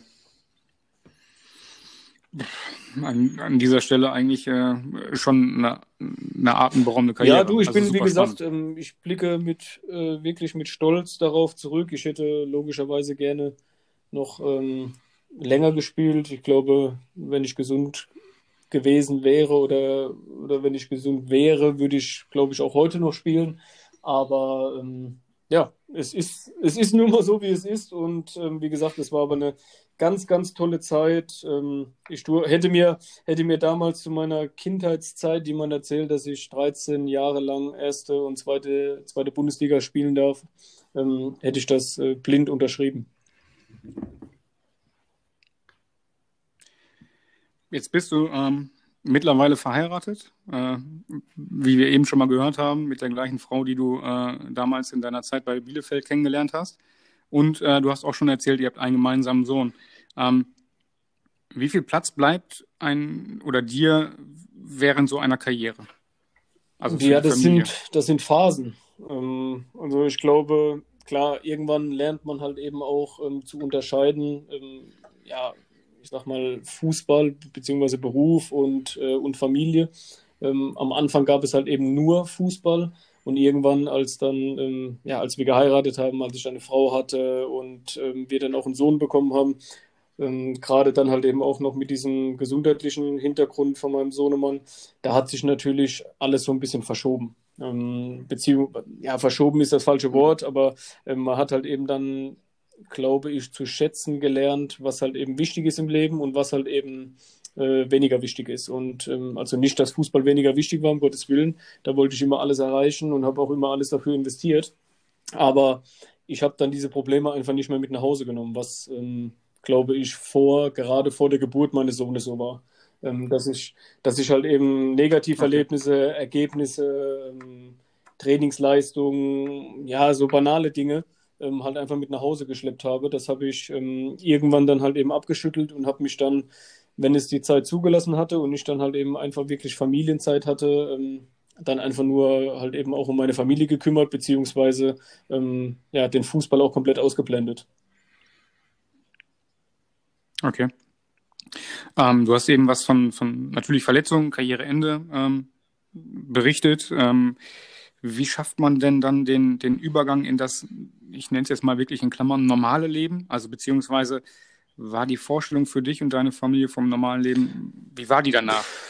Ja, das ist, glaube ich, relativ schwer ähm, ja, zu erklären. Nicht, aber ich hatte keine richtige Vorstellung. Also ähm, klar, natürlich habe ich mir gewisse Gedanken gemacht, beziehungsweise war es ja nach meinem Karriereende oder mit der Operation war es ja eigentlich absehbar, dass ich halt eben kein Fußball mehr spielen kann. Ähm, da macht man sich natürlich so ein Stück weit Gedanken, beziehungsweise versucht sich irgendwie so einen Plan zurechtzulegen. Aber ja, der Plan scheitert halt eben meistens. Ähm, Im Endeffekt habe ich. Ja, was heißt. Wie war denn der Plan? Ja, also grundsätzlich hätte ich mir vorgestellt, direkt irgendwie in einem Verein, wo ich gespielt hatte, am Schluss zum Beispiel in Kaiserslautern mit einzusteigen, dort irgendwas zu übernehmen, vielleicht irgendwie ähm, dort erstmal noch ein paar Jahre zu sein oder sesshaft zu werden, beziehungsweise ähm, ja, so die ersten, ich sag mal, beruflichen Erfahrungen, weil es schon immer mein Wunsch war, im, im Fußballbereich zu bleiben, ähm, vielleicht da, da zu fassen und dann irgendwann den nächsten Schritt zu gehen. Ähm, ja, das hat dann die Situation einfach nicht hergegeben und ähm, dann war aber relativ schnell klar, dass wir halt eben, ja, dass wir hier in die Region zurückziehen und ja, und dann war erstmal so eine Findungsphase. Ich habe dann parallel angefangen, schon während meiner Zeit, als ich verletzt war, meine Trainerscheine zu machen, um ja, weil das halt eben auch ein Bereich war, wo ich gesagt habe, ich glaube, da könnte ich mich wirklich wohlfühlen, beziehungsweise ähm, glaube ich, dass ich da ja A, in dem Bereich, wo ich unterwegs war, viel gelernt habe, beziehungsweise ähm, ja, halt einfach Dinge weitergeben kann, die jetzt vielleicht nicht jeder weitergeben kann. Ähm, da hatte ich mich da halt eben, wie gesagt, schon mal darauf spezialisiert, den Trainerschein zu machen. Ähm, ja, und dann war so eine Phase, wo ich dann halt eben einfach geschaut habe, okay, was willst du jetzt wirklich, was liegt dir? Ähm, ja, und dann war ich ja erstmal noch verletzt, habe dann auch hier zu meiner Zeit im Prinzip erstmal noch die komplette Reha gemacht ähm, nach meiner Hüft-OP und ähm, hatte im Prinzip eigentlich auch gar nicht erstmal diesen riesen Druck jetzt direkt was zu machen, sondern ich wollte erstmal in erster Linie wieder gesund werden. Das hat mir auch so ein bisschen Ablenkung geschafft, beziehungsweise habe ich da die Zeit dann auch gefunden, halt ähm, ja, A, Kontakte zu knüpfen, beziehungsweise, ähm, dass ich mir dann halt eben einfach auch Gedanken machen konnte, wo willst du eigentlich hin? Jetzt hast du schon gesagt, äh, du bist nicht gänzlich aus dem Sport verschwunden, sondern bei einer Sport- und äh, genau. Vermittlungsagentur in Bielefeld aktiv. Ähm, neben Leistungen wie, und das habt ihr aufgeführt, Mental Coaching, Ernährung, Finanzen und Karriere, bietet ihr auch die Rubrik ähm, Training, Athletik und äh, Vermittlung von Transfers an. Das alles für Sportler sowohl, und so nenne ich es mal, korrigiere mich bitte, aber aus dem, aus dem gehobenen Amateurbereich ja. als auch Profibereich. Ähm, wie muss man sich dieses rundum sorglos Paket ja, du, vorstellen? Ähm, ich sag mal, im Endeffekt war das ähm, erstmal so dieser Erstkontakt mit den Jungs von, äh, von Gipfelstürmer. Ähm, das war ja auch wiederum reiner Zufall, wie das dann oft äh, da, ja, im Endeffekt so kommt. Ähm, das heißt, ähm, ich bin über einen, ja, über einen Freund an, an einen der Gesellschafter der Agentur geraten. Wir haben uns ein bisschen ausgetauscht und ich fand halt eben dieses, ähm, dieser, dieser Ansatz, den die Jungs fahren, relativ spannend, beziehungsweise wurde da auch hellhörig, weil ähm, im Fußball halt oft ähm, eigentlich oder bei vielen Agenturen, Beratern, ähm, ja, ich sag mal im Endeffekt nur der kurzfristige Erfolg beziehungsweise der Transfer im, ja, im Mittelpunkt oder im Vordergrund steht. Und ähm, da, haben, da haben die Jungs äh, hier von Gipfelstürmer einfach einen ganz anderen Ansatz gefahren und haben gesagt, ähm, wir wollen eben ein Stück weit so ein bisschen absetzen. Wir wollen, ja, wir wollen den Menschen im Prinzip im Vordergrund stellen ähm, weil halt oft so ein bisschen diese Menschlichkeit fehlt. Und ähm, ja, damit habe ich mich äh, direkt wohlgefühlt mit diesem Ansatz, weil ich halt glaube, dass halt viele Aspekte einfach passen müssen, ähm, egal ob jetzt für Profisportler oder angehenden Profisportler oder halt auch einen guten Amateursportler. Ähm, die müssen, es müssen einfach Dinge im, im Umfeld ähm, passen, dass du halt eben 100% leistungsfähig bist und ähm, ein Stück weit halt eben auch immer Woche für Woche oder Spiel für Spiel deine Leistung abrufen kannst. Und ähm, ja, das haben wir uns im Prinzip jetzt mhm. auch auf die Fahne geschrieben. Das heißt, wie du gerade sagtest, wir beschäftigen uns halt eben nicht nur mit dem Thema Transfer oder Vertrag. Klar, das ist ähm, meistens der Aufhänger oder halt eben ein Stück weit halt eben auch das, was den meisten natürlich im ersten Step auch sehr, sehr wichtig ist, was ja auch nachvollziehbar ist. Ähm, aber wir ähm, arbeiten da halt eben mit einem Expertennetzwerk äh, zusammen, um halt eben einfach den, den Sportlern oder den Sportlerinnen ähm, ja einfach ein Stück weit so ein bisschen Sicherheit fürs Leben auch zu geben. Also bei uns steht das Thema Ernährung äh, ganz weit oben, das Thema Mentalcoaching, Athletik, ähm, dann auch das Thema Finanzen. Aber darüber hinaus halt eben auch, was passiert ähm, ja, für Sportler, die jetzt gegebenenfalls noch an der Schwelle stehen zwischen Amateur- und Profifußball. Ähm, was passiert, wenn der Weg nicht zu einem Profi führt? Was mache ich parallel? Also das Thema Karriere nach der Karriere oder Karriere parallel zu, äh, zur Karriere. Ähm, da gibt es so viele Ansatzpunkte, wo wir, glaube ich, ähm, grundsätzlich einfach Verbesserungsbedarf haben. Ähm, ja, und das wollen wir halt eben einfach den Leuten den Leuten vermitteln oder Ratschläge geben, Kontakte knüpfen über unser Netzwerk, was wir haben. Ähm, ja, dass sich im Prinzip jeder im Prinzip 100 Prozent wertgeschätzt fühlt, ähm, versorgt fühlt und sich eigentlich im besten Falle dann nur noch auf seinen Sport konzentrieren muss, weil alles drumherum ein Stück weit organisiert wird. Ähm, also Ganz typisch, ich habe es mal eingegeben, bin auf eure Maske gekommen und war wirklich sensationell überrascht. Also ich konnte mir nicht vorstellen, dass eine, Agentur, eine Vermittlungsagentur wirklich auch in diese, ähm, ja, in diese, in diese Rubriken reingeht. Ne? Also wirklich auch ein spannendes Thema. Ähm, was sind dann da deine Schwerpunkte, muss ich mir vorstellen? Also mal ganz blöd, du bist ja Fußballer vom Rasen, kommst dann, ähm, kommst dann in, in Klammern in diese Agentur und bist dann für etwas verantwortlich oder arbeitest etwas, erarbeitest etwas oder bist du für, für ähm, alle Rubriken ein, ein bisschen? Ja, also was heißt für alle Rubriken ein bisschen? Also ich sag mal, in erster Linie ist es tatsächlich so, dass, ähm, dass ich zum Beispiel auch mit dem, mit dem Torben Marx, ähm, ja, wir beide sind grundsätzlich erstmal für den Fußballbereich zuständig. Das heißt, alles, alles rund um das Thema Fußball. Ähm, okay. Sprich Verträge, Netzwerk, ähm, Kontakte knüpfen, mit Sportdirektoren sprechen, mit, äh, mit Trainern sprechen, mit Spielern sprechen. Ähm, alles, was man sich halt eben so rund um einen Transfer, Vertragsverlängerung oder halt eben den Fußball vorstellt. Mhm. Ja, darüber hinaus Wie, ist es aber trotz ja. allem so, dass ich mir natürlich auch ähm, ja, ein Stück weit halt jetzt eben auch Einblick in alle Bereiche halt eben einfach verschafft habe. Ähm, da ich ja auch ein Stück weit mit allen Bereichen über die Jahre ja in Kontakt gekommen bin, ähm, mit positiven wie negativen Erfahrungen ähm, und versuche da halt eben dann auch meinen Input zu geben mhm. und ähm, ja, und kann im Prinzip mit, mit bestem Gewissen den Spielern oder den Spielerinnen ähm, einfach vermitteln, was halt eben wichtig ist. Ob das auch mal das Thema Versicherungen ist, ob das das Thema äh, wirklich dann auch mal Finanzen ist, dass du halt eben jetzt nicht, äh, wenn du mal ein paar Euro über hast, direkt äh, dir irgendwie ein Auto kaufst, sondern dass du vielleicht ein Stück weit halt eben auch mal ähm, so ein bisschen mit Weitsicht planst und gewisse Anlagen tätigst. Ähm, das sind so banale Dinge, Thema Ernährung. Ähm, ich glaube, da haben wir, da bin ich zwar jetzt nicht in jedem Bereich der jeweilige Experte, aber ich glaube, ich habe ein relativ gutes Gespür, um zu sagen, was wichtig oder weniger wichtig ist, um den Leuten ja auch zu vermitteln, sich mit dem Thema auseinanderzusetzen und kann dann aber wiederum an den Part,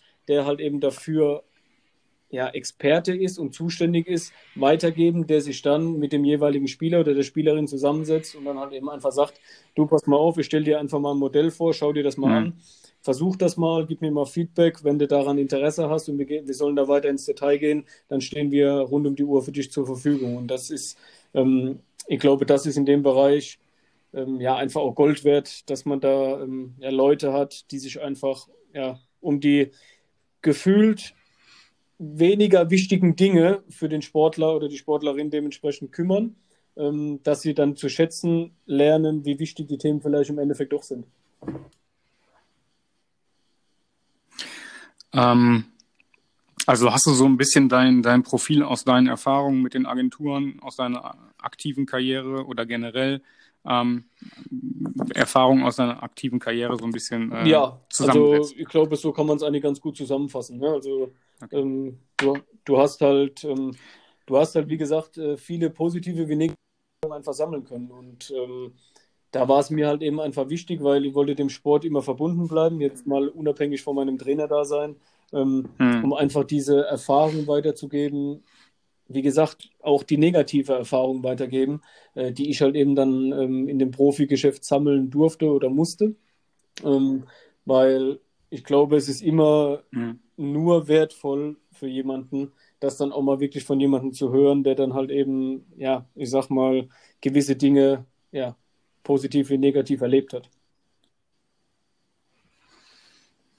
Wann, äh, wann braucht man denn einen Vermittler beziehungsweise äh, einen Agenten? Also sprich, reden wir von U13, U19, ja, reden wir von da, einer das Klasse, ist, glaube ich, relativ Oberliga. Äh, schwer pauschal ähm, einzuschätzen. Ähm, es gibt äh, es gibt natürlich auch okay. diese ja, sogenannten Jahrhunderttalente, wo du theoretisch als Agentur sehr, sehr früh dran sein musst, dass du überhaupt eine Chance hast, so einen zu bekommen. Ähm, da musste da musste halt eben auch vielleicht ein Stück weit mal ja. Ähm, ja, Abstriche machen, dass du sagst, okay, eigentlich ist das zu früh, aber wir fangen jetzt mal ganz locker an und beraten ihn einfach auf den, sag mal, auf der kleinsten Ebene noch. Ähm, aber im Grunde genommen, ja, heutzutage alles ab der U15, U16, U17 hat eigentlich einen Berater. Ähm, nee, du, alles, alles gut. Du sagtest, also, ja, okay, Entschuldigung. ich, ich wollte nur einsteigen, weil du sagtest Jahrhunderttalent und äh, dein Sohn, der auch bereits Fußball spielt, ist ja dann mit dir an deiner Seite, äh, mit dir an äh, seiner Seite für die Zukunft gut aufgestellt, oder? Also größter ja, Fan und Berater an einem. Größter Fan, definitiv, aber auch abseits des Platzes. Also das hat mit dem Fußballspiel nichts zu tun. Ähm, aber ja, aufgrund seiner Herzproblematik ähm, wird er auch nie ähm, Fußballprofi werden können. Er wird auch wahrscheinlich nie, wenn es damals wirklich aufs große Feld geht, ähm, ja. da groß äh, Fußball spielen können. Er macht das. Äh, er macht das, weil er einfach Spaß an der Freude hat. Natürlich ist er auch ein Stück weit einfach damit groß geworden. Ähm, aber ja, aufgrund seiner Herzproblematik wird das, wird das, nie, wird das nie der Fall sein, was aber auch überhaupt äh, was überhaupt nicht schlimm ist, sondern okay. ähm, das, ähm, das größte Geschenk ist ja grundsätzlich, dass er, dass er überhaupt äh, Fußball spielen kann, dass er gesund ist und ähm, von daher bin ich da dankbar genug. Man darf ja sagen, Götz, du? Ja, mach, gerade zu Ende. Ich habe gleich noch was. Ich wollte nur sagen, weil äh, äh, man darf, glaube ich, sagen, dass er äh, in der Jugend von Kirchlängern spielt. Ähm, Nutznießer und Leidtragende sind dann in diesem Fall auch der Verein aus Kirchlerner gewesen, wenn man da die Verhandlungen äh, vielleicht äh, ja, es war ein Zufall, beobachtet ne? hätte. Also im Endeffekt, klar, mit dem Umzug äh, hierher nach Kirchlängern war es im Endeffekt so, dass wir, ähm, ja, er hat halt schon in der Zeit, als wir noch in Kaiserslautern gespielt haben, dann ähm, auch bei uns im Dorf sozusagen ähm, Fußball gespielt und wollte natürlich dann auch hier in den Fußballverein. Und dann war Rot-Weiß Kirchlängern äh, ja logischerweise ich sag mal, der erste Step, denn das lag vor der Haustür und ähm, ja, so haben wir uns damals dann, ähm, ja, ich sag mal, hier angemeldet und waren dann da vor Ort und äh, haben da im Prinzip so ein paar Details geklärt, äh, wie das jetzt alles vonstatten gehen muss. Und ähm, ja, und dann wussten die Jungs von Kirschlängern dann halt eben auch, dass ich ähm, ja jetzt hier wohne, dass ich meinen Trainerschein gemacht habe. Und ähm, ja, und dann haben wir uns da anfangs mal so ein bisschen lose drüber ausgetauscht und haben so die ersten Gespräche geführt, ob es halt eben mal für mich auch vorstellbar wäre, ähm, ja, die erste Mannschaft zu übernehmen. Und ja, das konnte ich mir logischerweise dann auch vorstellen, weil ich auch immer Bock hatte, ähm, so in den Amateurbereich äh, zu gehen und da meine Anfänge zu machen und ne, eben nicht am NLZ, wo dir gefühlt erstmal alles in die Wiege gelegt wird, ähm, sondern ich wollte halt eben ja von Null starten, meine Erfahrungen sammeln, dann am besten auch im, im Seniorenbereich direkt. Und ähm, ja, da hat Kirschlängern mir er die Möglichkeit geboten. Das sollte allerdings relativ, ja, im Endeffekt hätte das damals äh, zum Sommer hin passieren sollen. Wir hatten aber dann im September, Oktober die ersten Gespräche. Und ja, wie es dann oft im Fußball so ist, ähm, waren wir uns dann einig. Und ich hatte gesagt, okay, ich gucke mir jetzt die Jungs mal an und mache mir mal ein Bild. Und ja, zwei Tage später hat dann das Telefon geklingelt und der Trainer hatte damals hingeschmissen. Ja, und dann bin ich über Nacht äh, sozusagen, ähm, ohne die Jungs dann einmal zu sehen, ähm, ja, habe ich dann zugesagt und habe äh, ja, das Projekt gestartet. Gut, das war jetzt leichte Telepathie, weil du hast jetzt alle Fragen beantwortet. Das tut mir leid. Die ich dir stellen wollte. alles gut, alles gut. Wir fangen ja. an. Also eigentlich, eigentlich äh, gab es so eine Schlagzeile. Ja, die, die Schlagzeile vom 19.10. war, Daniel Halfer, ja. neuer Trainer bei Rot-Weiß Kirchlengern. Natürlich, äh, wenn man sowas äh, dann äh, morgens äh, ausschlägt, ist schon ganz geil. Muss ich ganz ehrlich sagen, auch wir, obwohl wir oder ich mit Kirchlengern jetzt nicht viel am Hut hat, aber wenn man dann so einen namhaften Trainer in der Region hat oder im Kreis Herford. Ja, du, ich habe mich dann auch, also wie gesagt, ja dann wirklich ähm, ja, deutlich schneller als gedacht. Ähm, und das war dann eigentlich, ähm, ja, über Nacht, dass sie mich dann halt eben angerufen hatten und gesagt, und gesagt hatten, beziehungsweise gefragt hatten, ob ich mir das halt eben kurzfristig jetzt dann auch schon vorstellen könnte. Ähm, ja, dann ging es alles wirklich schnell und ähm, ja, aber ich hatte direkt äh, von Anfang an halt eben auch eine, ja, eine super Connection A zum Verein, beziehungsweise dann auch zur Mannschaft und ähm, Ja, wie haben die dich denn so empfangen? Weil ich sag mal so, wenn ich jetzt auf einmal in der Mannschaft bin und dann ist mein neuer Trainer ehemaliger äh, Bundesliga-Profi, ja, das stelle also ich mir schon sehr spannend im Endeffekt, glaube ich, war das für die Jungs äh, natürlich äh, auch ein Stück weit eine aufregende Zeit, jetzt nicht wegen mir, sondern wer wird neuer Trainer, der alte Trainer geht, das ist ja immer ja. Äh, ein Stück weit halt eben auch ähm, ja, so ein bisschen eine Anspannung oder Nervosität dann bei jedem da. Ähm, aber ich glaube, von ja. mir behaupten zu können, dass ich ein sehr umgänglicher Typ bin und ähm, das hatte ich den, das hatte ich den Jungs auch von Anfang an klar gemacht, dass es da halt irgendwie überhaupt gar keine Diskussion gibt, ob mal ehemalig, ehemaliger Profi hin oder her, ähm, dass wir jetzt ein Team sind. Und ähm, ich war auch positiv überrascht. Ähm, A, auch von der Qualität der Jungs, weil das hat mich, ähm, das hat mich sehr, sehr beeindruckt, äh, so die ersten Einheiten, ähm, weil wir damals dann auch zu der Zeit auch noch, ja, ich glaube, relativ weit unten in der Tabelle standen, äh, kurz vorm Abstiegsplatz in der Bezirksliga. Ähm, sehr, sehr gewundert. Ähm, ich hatte natürlich das Niveau nicht vor Augen. Ich wusste nicht, ähm, wie gut die anderen Mannschaften in der Bezirksliga waren oder sind. Ähm, aber da dachte ich halt eben von Anfang an, also wenn wir da unten stehen, dann müssen die anderen ja aber sehr, sehr viel Qualität mitbringen. Und ähm, ja, wir haben es dann auch relativ schnell geschafft und das ist, glaube ich, auch so ein Stück weit das, ähm, was ich dann halt eben auch so von meinen ehemaligen Trainern mitnehmen konnte, einfach eine Einheit zu werden, dass alle in einem Strang ziehen und dass jeder das Gefühl hat, ähm, ein Stück weit unbesiegbar zu sein. Ähm, das habe ich halt eben versucht zu vermitteln, klar, mit dem ein oder anderen taktischen Aspekt, den du damit einfließen lässt. Ähm, ein bisschen Freude, Spaß und Sicherheit reinbringen und ähm, ja, und ich sag mal, so mitfahren wir eigentlich bisher die ganze Zeit auch sehr, sehr gut. Vielleicht ganz kurz und knapp von, von, von Trainerkollege zu Trainerkollege. Ich werde Trainer. Wann ist das bei dir passiert? Also sprich, Wann ja, hast das du kann ich so genau gesagt, gar nicht beurteilen. Ähm, ich glaube, das war so ein schleichender Prozess. Ähm, ich hatte dann irgendwann, als mein Sohn dann angefangen hat, Fußball zu spielen, da bin ich ähm, bin ich damals mit zu dem, in Anführungszeichen, Dorfverein da bei uns ähm, und habe äh, mir die Trainingseinheiten halt eben angeschaut, wenn es zeitlich gepasst hat und habe dann halt eben auch ähm, ja, auf Wunsch der damaligen Trainer ab und zu mal ein Training geleitet, beziehungsweise so ein bisschen mit reingeschnuppert. Ähm, und das hat mir, hat mir unfassbar viel Freude bereitet und ähm, wir waren auch oft als damals Profisportler oder Spieler waren wir so ein bisschen Pate von, ja, von der Jugendmannschaft, ob in, ob in Köln, ob in, bei 60 München oder in Kaiserslautern, ja. ähm, wo man dann halt eben auch ein bisschen, ähm, ja, ich sag mal, in diesem Bereich so reinschnuppern konnte, Trainingseinheiten mal ein bisschen leiten konnte. Und da habe ich irgendwann dann auch relativ schnell gemerkt, dass das, glaube ich, äh, was für mich wäre. Und ähm, gleichender Prozess und mit der Verletzung ähm, kam das dann halt, dass ich mir Gedanken gemacht habe und dann halt gesagt habe, okay, den Trainerschein machst du auf jeden Fall mal und schaust mal, ähm, ja, wie das dann halt eben dann auch auf dieser Ebene ist, ähm, wenn du eine Ausbildung ja. machst, ähm, ja, ob dir, ob dir das taugt und äh, ja, wie du dich da halt eben dann auch von einer anderen Gruppe verhältst, die, jetzt nicht unbedingt immer nur vor Kindern. Ähm, und was, glaube ich, auch ein Punkt war, der mir gut getan hat, ähm, war dann meine Zeit, als ich Kapitän wurde in Kaiserslautern ja, dass ich da, dass ich da einfach ähm, ja auch so ein bisschen in der Führungsrolle war. Ähm, dann auch ein bisschen halt eben so dieser Lautsprecher, ob es nach außen hin war oder halt dann ja vor einem, vor einem Trainerteam oder bei Mannschaftsbesprechungen. Ähm, ich glaube, das hat mir auch so ein Stück weit so ein bisschen Selbstsicherheit gegeben, um dann halt eben auch von einer großen Gruppe dann noch sprechen zu können.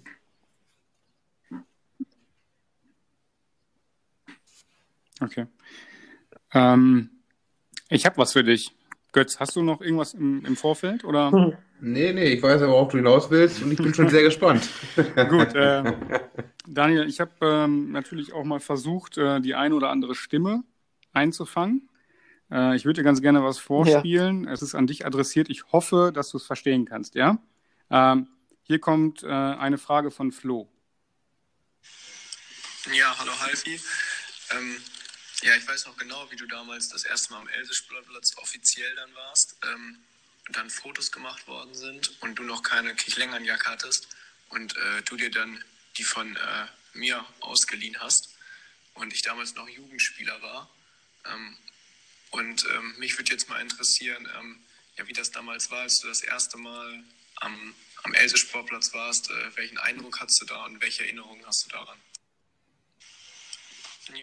Moment, Moment, Moment, Moment, Moment. Also du musst, du musst mir mal erklären, Klaus einem Jugendspieler ja, Klaus sehr, sehr stumpf. Trainingsjacke.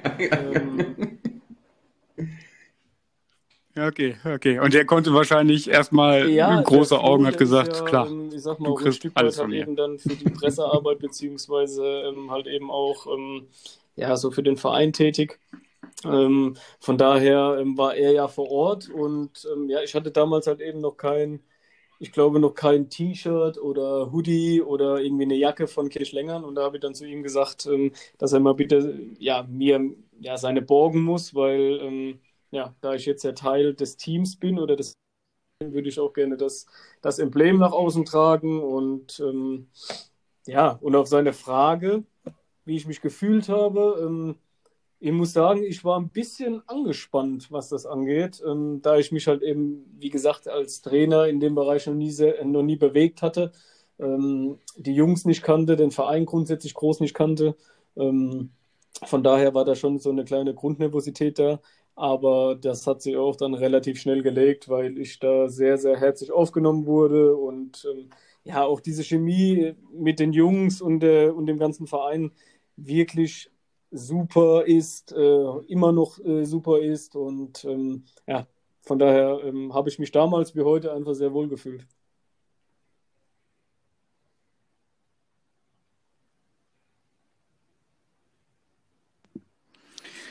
Ähm, also verlief das, äh, das erste Kennenlernen mit der Mannschaft eigentlich, eigentlich auch auf deiner Seite mit ein bisschen mit Nervosität, Vorfreude, äh, ja, lief einfach quasi ab, als wenn du, oder es war ja für dich ein großer Schritt mit, mit, mit Mannschaft übernehmen. Ähm, und das ganz besonders, äh, eine Mannschaft im aktiven Spielbetrieb ähm, bedeutet auch meist, dass man einen Faktor gerade nicht hat, Zeit. Jetzt hieß es halt, äh, deine Mannschaft, dein System und das schnellstmöglich. Ähm, wie und was hast du als erstes verändert? Da hast du uns ja eben so ein Stück weit mit reingeholt, äh, was, was ähm, ja, ich sage jetzt mal Spaßfaktor angeht, vielleicht auch ähm, im, im Zuge dessen natürlich dann auch ähm, Faktoren erstmal die Defensive. Ähm, zu stabilisieren. Also was ist dein Fußball und ähm, hast du da Interpretation ja, also von einem schon, damaligen Trainer so ein mit einfließen weit, lassen? Ähm, alles, was man so ein bisschen aufgesaugt hat als Spieler von den damaligen Trainern, das äh, versucht man natürlich immer so ein bisschen mit einfließen zu lassen. Das heißt, ähm, ich habe mir da ein Stück weit natürlich ähm, ja, im Vorfeld Gedanken gemacht, ähm, wie, ja, wie stellst du eine Truppe ein, wie äh, versuchst du denen ähm, ein Stück weit halt eben auch ja, sag mal, deine Idee zu vermitteln, ähm, beziehungsweise musste ich mir ja auch erstmal ein Bild machen, was das angeht. Ähm, wo stehen die Jungs gerade, wie fit sind die Jungs, ähm, was kann man denn für ein System spielen, was für Spielertypen habe ich und ähm, ja, und dann haben wir damals dann, ähm, ja, ich und mein, mein Co-Trainer, den ich dann damals halt eben auch ähm, ja, zur Seite gestellt bekommen habe, was, was das angeht. Da haben wir uns natürlich dann zusammengesetzt, haben uns da ein paar Gedanken zugemacht und ja, da war das erste, der erste Step natürlich erstmal die Jungs ein bisschen kennenzulernen und äh, so eine, auch wenn es natürlich eine kurze Zeit war, ähm, versuchen, so eine kleine persönliche Bindung erstmal aufzubauen, ähm, dass sie halt eben ja, ein Vertrauen aufbauen mir gegenüber und umgekehrt und ähm, das hat eigentlich relativ gut funktioniert und wie ich das vorhin schon sagte, war ich auch sehr überrascht über den Zustand der Truppe und halt eben auch über die ja, ich glaube im Endeffekt auch über die Qualität der Truppe.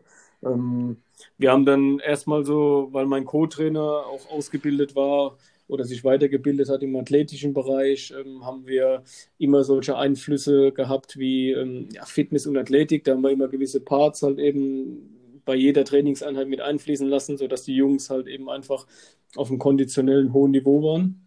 Und ähm, ja, und ich habe relativ schnell gemerkt, dass wir ähm, ja, in Anführungszeichen Offensivfußball spielen wollen als Mannschaft und auch können. Und ähm, ja, dann haben wir, war der erste Step, ähm, das war dann okay. die erste Woche oder die ersten paar Tage, bis es dann losging, haben wir umgestellt ähm, von einer Viererkette auf eine Dreierkette, ähm, weil wir ähm, ja, die Spielertypen dazu hatten, ähm, schnelle Außen, die dementsprechend ja, viel Kilometer fressen. ja, und so haben wir dann halt so ein bisschen nach und nach an verschiedenen Stellschrauben halt einfach gedreht. Ähm, wie gesagt, Dreierkette gespielt, die Außen mehr mit eingesetzt, ähm, haben ja viel Positionsfußball gespielt oder Ballbesitzfußball gespielt, haben, glaube ich, einen sehr, sehr ähm, ja, guten und vernünftigen Ball gespielt, was mir persönlich auch als Spieler immer sehr wichtig war, dass wir, ähm, dass wir halt klare Abläufe haben mhm. und ähm, ja, ihr habt den Jungs halt eben auch mit auf den Weg gegeben, dass sich keiner zu verstecken hat auf dem Platz, dass ich das halt eben gar nicht mag, ähm, dass jeder halt eben ein Stück weit Verantwortung übernehmen soll und halt eben auch Mut zeigen muss, ähm, ähm, ja, mit und ohne Ball. Ähm, ja, und so hat sich das nach und nach entwickelt. Und dann haben uns, und dann hat uns natürlich in der Phase dann halt eben auch so ein bisschen ja, der Erfolg in die Karten gespielt. Das heißt, erstes Spiel, Sachen gut umgesetzt, gewonnen, das zweite Spiel gewonnen und dann haben wir uns irgendwann einfach in einen, in einen Rhythmus gespielt und haben genau, ja, und haben halt einfach auch diese, diese Nein, Rausch gespielt wahrscheinlich auch, ne? ähm, ja, wie wir, ähm, ja, wie wir einen Gegner bespielen wollen. Hm. Wer hat dich in den Punkten als aktiver Spieler, wo du jetzt vielleicht noch inspiriert wurdest, ähm, einfach nur, wenn du, wenn du drei Trainer aufzählen müsstest. Kategorie 1 Menschenführung, 2 Taktik und 3 Entwicklung. Wer hat dich da am meisten geprägt? Video kann auf die Füße treten. Ähm. Nö, also ich, ich, es gibt ja prinzipiell, glaube ich nicht, dass wir das interpretieren als den, den du nicht nennst, ist ein schlechter Trainer, sondern eher einfach so, ja, also mal ganz vorsichtig, jeder hat so seine Stärken. Ne? Und wenn du jetzt sagst, für dich, einfach nur für dich, rückwirkend, Menschenführung vielleicht der, taktisch vielleicht ja, der. Also ich glaube, Thema Menschenführung sagt, ist Peter Stöger definitiv ganz, ganz weit oben. Ähm, gepaart aber auch mit Rainer Maurer, der mir halt ja. eben da in so einer schweren Zeit halt eben auch ähm, ja, zur Seite stand und mich da halt auch ein Stück weit dementsprechend ähm, ja, nicht hängen hat lassen, sondern ähm, ja, mitgezogen hat und gefördert hat. Ähm, Taifun Korkut ähm, war ich ein großer Fan von, gerade von seinem, ja, glaube taktischen Verständnis beziehungsweise von seiner Spielidee. Ähm, ja, darüber hinaus, ja, Thema Entwicklung, du hast halt äh, bei jedem so ein Stück weit äh, dementsprechend auch was mitgenommen. Ne? Also das, äh, das ist, glaube ich, ganz schwer zu sagen. Ähm, ich bin zum Beispiel auch, Ja, also, also hast du von jedem was mitgenommen quasi, was du dann weitergeben Weil du hast, äh, jeder Trainer hat ähm, ja, positive wie negative Sachen.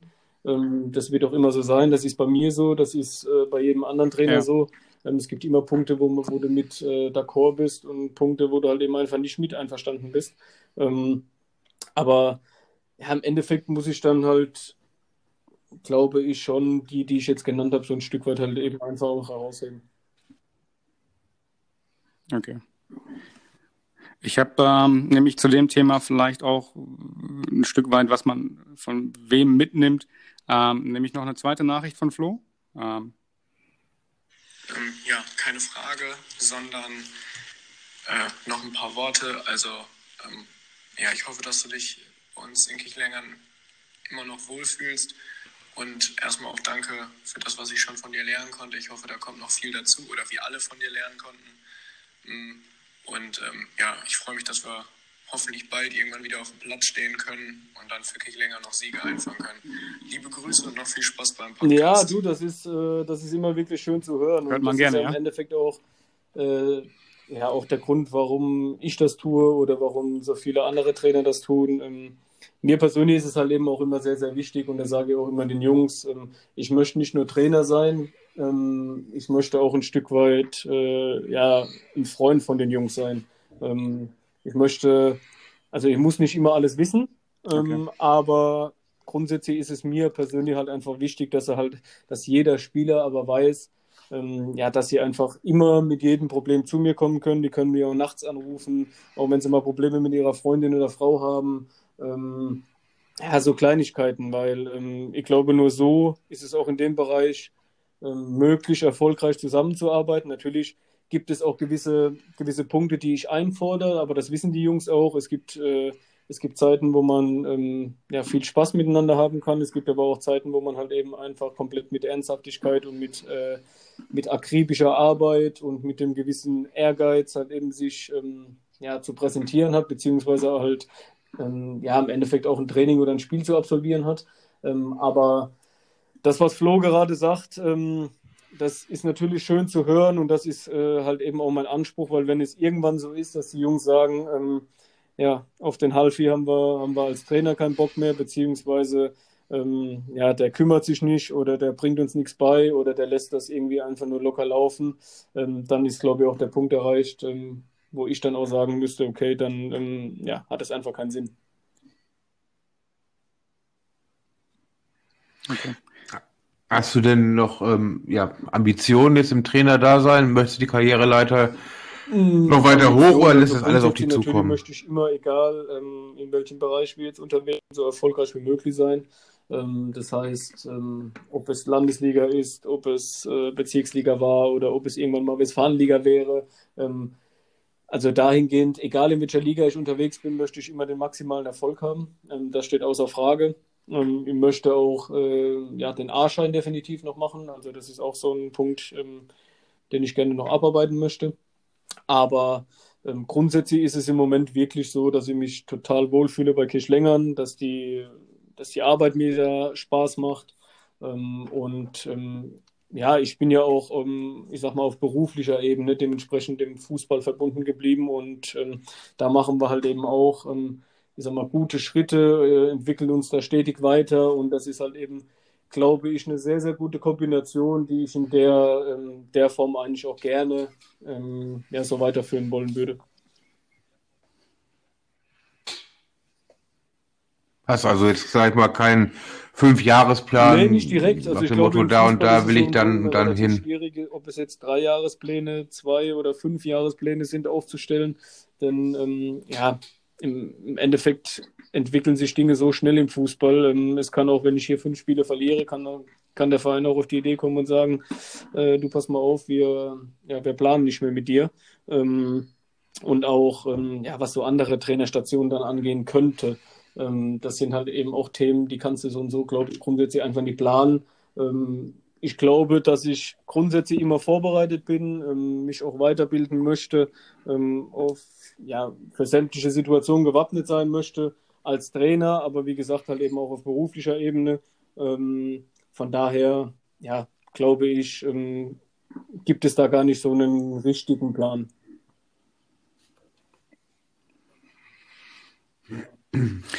Wir sind ähm, tatsächlich ein bisschen auf der Zielgeraden. Ähm, und wie du sagtest, ich glaube, jede, jede Periode ist irgendwann auch mal zu Ende, gerade besonders in diesen verrückten Zeiten. Ähm, wir haben momentan andere verrückte Zeiten und äh, wir, also äh, du mit Rot-Weiß Essen, äh, Rot-Weiß Essen, da jetzt schon. Wir haben auch ein paar Minuten schon drin, also Rot-Weiß gehe ich längern. Äh, und ich mit dem äh, VfL Holsen, beziehungsweise Götz auch noch an der Seitenlinie als äh, mein Teammanager, ähm, standen uns Anfang dieser aktuellen Landesliga-Saison gegenüber. Und äh, da wusste noch keiner von uns, welche Entwicklung da auf uns zukommt. Ähm, was für eine Aufgabe generell für uns alle und natürlich auch für den Sport. Hier vielleicht nochmal, ähm, was ist mit der aktuellen Situation beziehungsweise dein Appell? Wertung also ich dieser persönlich habe da eine Abbruch relativ klare Meinung. Ich glaube nicht, dass da jeder mit d'accord ist. Gerade die, ähm, die Vereine, die jetzt vielleicht ganz oben stehen, jetzt mal angefangen von der Oberliga bis runter in die, in die niedrigsten Klassen. Ähm, aber ich glaube, die aktuellen Zahlen, die sprechen, glaube ich, für sich. Die Inzidenzwerte sind so hoch und ähm, auch dieses Thema mit, ähm, wenn wir wieder anfangen dürften, mit, den, mit diesen Selbsttests, die du dann immer vor dem Training machen sollst, ähm, damit du überhaupt trainieren darfst, ähm, wäre das Ganze, das ist äh, grundsätzlich auf Dauer, glaube ich, nicht stemmbar. Und ähm, auch diese lange Pause, das sind mittlerweile, glaube ich, jetzt fast vier, fünf Monate. Ähm, bei einem möglichen Restart, ähm, du musst ja den Mannschaften, den Trainern, also mindestens vier, vier Wochen Vorbereitungszeit lassen, was äh, schon relativ kurz ist, vier Wochen in dem Falle. Ähm, und dann noch diese Zeit, die halt so knapp bemessen ist, bis zum 30.06., wo die Saison enden muss, gibt es für mich eigentlich nur den einen Weg, ähm, ja, die Saison abzubrechen. Ähm, Thema Wertung, ja, das ist so eine Sache. Ähm, ich glaube, es sind rela relativ wenig Spiele gespielt. Ähm, ähm, ist schwer zu beurteilen, ob man da halt eben eine Wertung ähm, machen sollte oder ob man halt eben alles komplett annulliert. Ähm, ja, also ich bin aber auf jeden Fall, ähm, was das angeht, eigentlich nicht für einen Restart, sondern für einen Abbruch okay. und dann eher, wenn wir halt die Situation wieder unter Kontrolle haben sollten, für einen vernünftigen Restart mit genügend Vorbereitung, damit einfach auch das Verletzungsrisiko einfach geringer ist. Ja. Also eines können wir dir hier an dieser Stelle äh, attestieren. Du hast echt Ausdauer, bist ein Teufelskerl, äh, ein Eroberer mit Löwenherz, also wahrhaft meisterlich, ähm, was du hier momentan oder beziehungsweise dann heute auch äh, abgeliefert hast. Ähm, abschließend, Götz, hast du noch eine Frage? Frage nicht, einfach nur ein Dankeschön, Daniel, dass du uns die Möglichkeit gegeben hast, dich zu interviewen. Unser erster Gast im Podcast sein durfte oder konntest. Ähm, wir haben Ja, jetzt fast drei euch, Stunden äh, durch und danke. Ich habe hat richtig äh, Spaß das euch im gemacht. Vorfeld schon Danke. gesagt. Ähm, sehr, sehr gerne. Ähm, war mir eine Ehre. Es hat Spaß gemacht und ähm, ja, ich hoffe, dass ihr da jetzt auch richtig durchstartet mit eurem Podcast. Äh, das würde ich, würde ich mir, würde ich mir wünschen, denn ja, ihr steckt wirklich äh, auch viel Mühe da rein. Ähm, von daher ist das euch Danke. auch definitiv zu wünschen.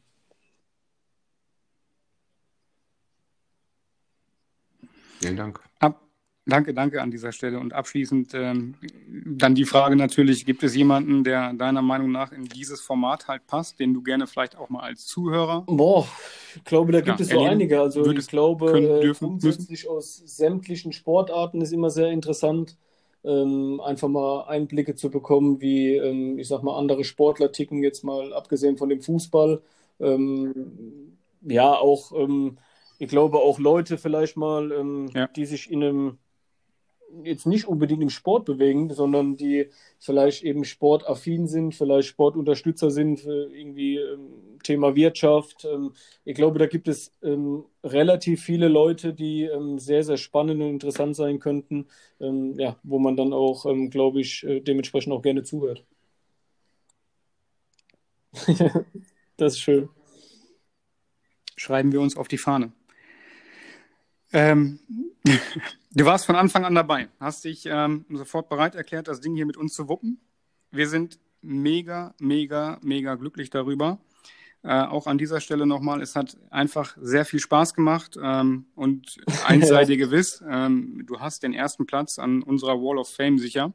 Das heißt also, neben der äh, Fritz-Walter-Medaille, jetzt muss ich mal ganz hoch in die Schublade greifen, äh, ist das vielleicht die nächste Auszeichnung, die du irgendwann mal irgendwo präsentieren darfst? Nein, also ähm, wir sind mega glücklich darüber und ähm, ganz gewiss hast du, hast du diesen besonderen Platz hier einfach ähm, dir verdient. Es waren wahnsinnig viele Minuten, ein, aber glaube ich auch, es kommt dir, es kommt dir gerade, ich sage jetzt mal, ähm, gerade gleich, viel kürzer kann man, kann man dich nicht zusammenfassen. Und deswegen äh, atemberaubend, dass du so lange durchgehalten hast. Und äh, wir konnten einfach die fast drei Stunden. Gerne, wie gesagt, das freut mich zu hören. Genießen. Das hat mir ähm, jetzt auch Vielen, vielen Dank gemacht. an dieser Stelle. Gut, dann ähm, haben wir es geschafft. Nachspielzeit, äh, Schlusspfiff. Äh, ich glaube, wir können erstmal alle duschen gehen. Äh, das Bier, schräg, schräg alkoholfrei natürlich auch, haben wir uns verdient. Und ähm, ja, also wie gesagt, ähm, vielen Dank, Götz. äh, wir sehen uns. Und hören. Und äh, hören uns definitiv. äh, getreu dem Motto, ne? Wer redet, seht, wer hört, erntet. Genau. Und äh, wir sind gespannt. Daniel, nochmal, wie gesagt, vielen Dank. Ja, und, sehr gerne, äh, definitiv. Schön, dich dann vielleicht auch zukünftig einfach als Zuhörer mit, mit äh, an Bord zu haben. Danke.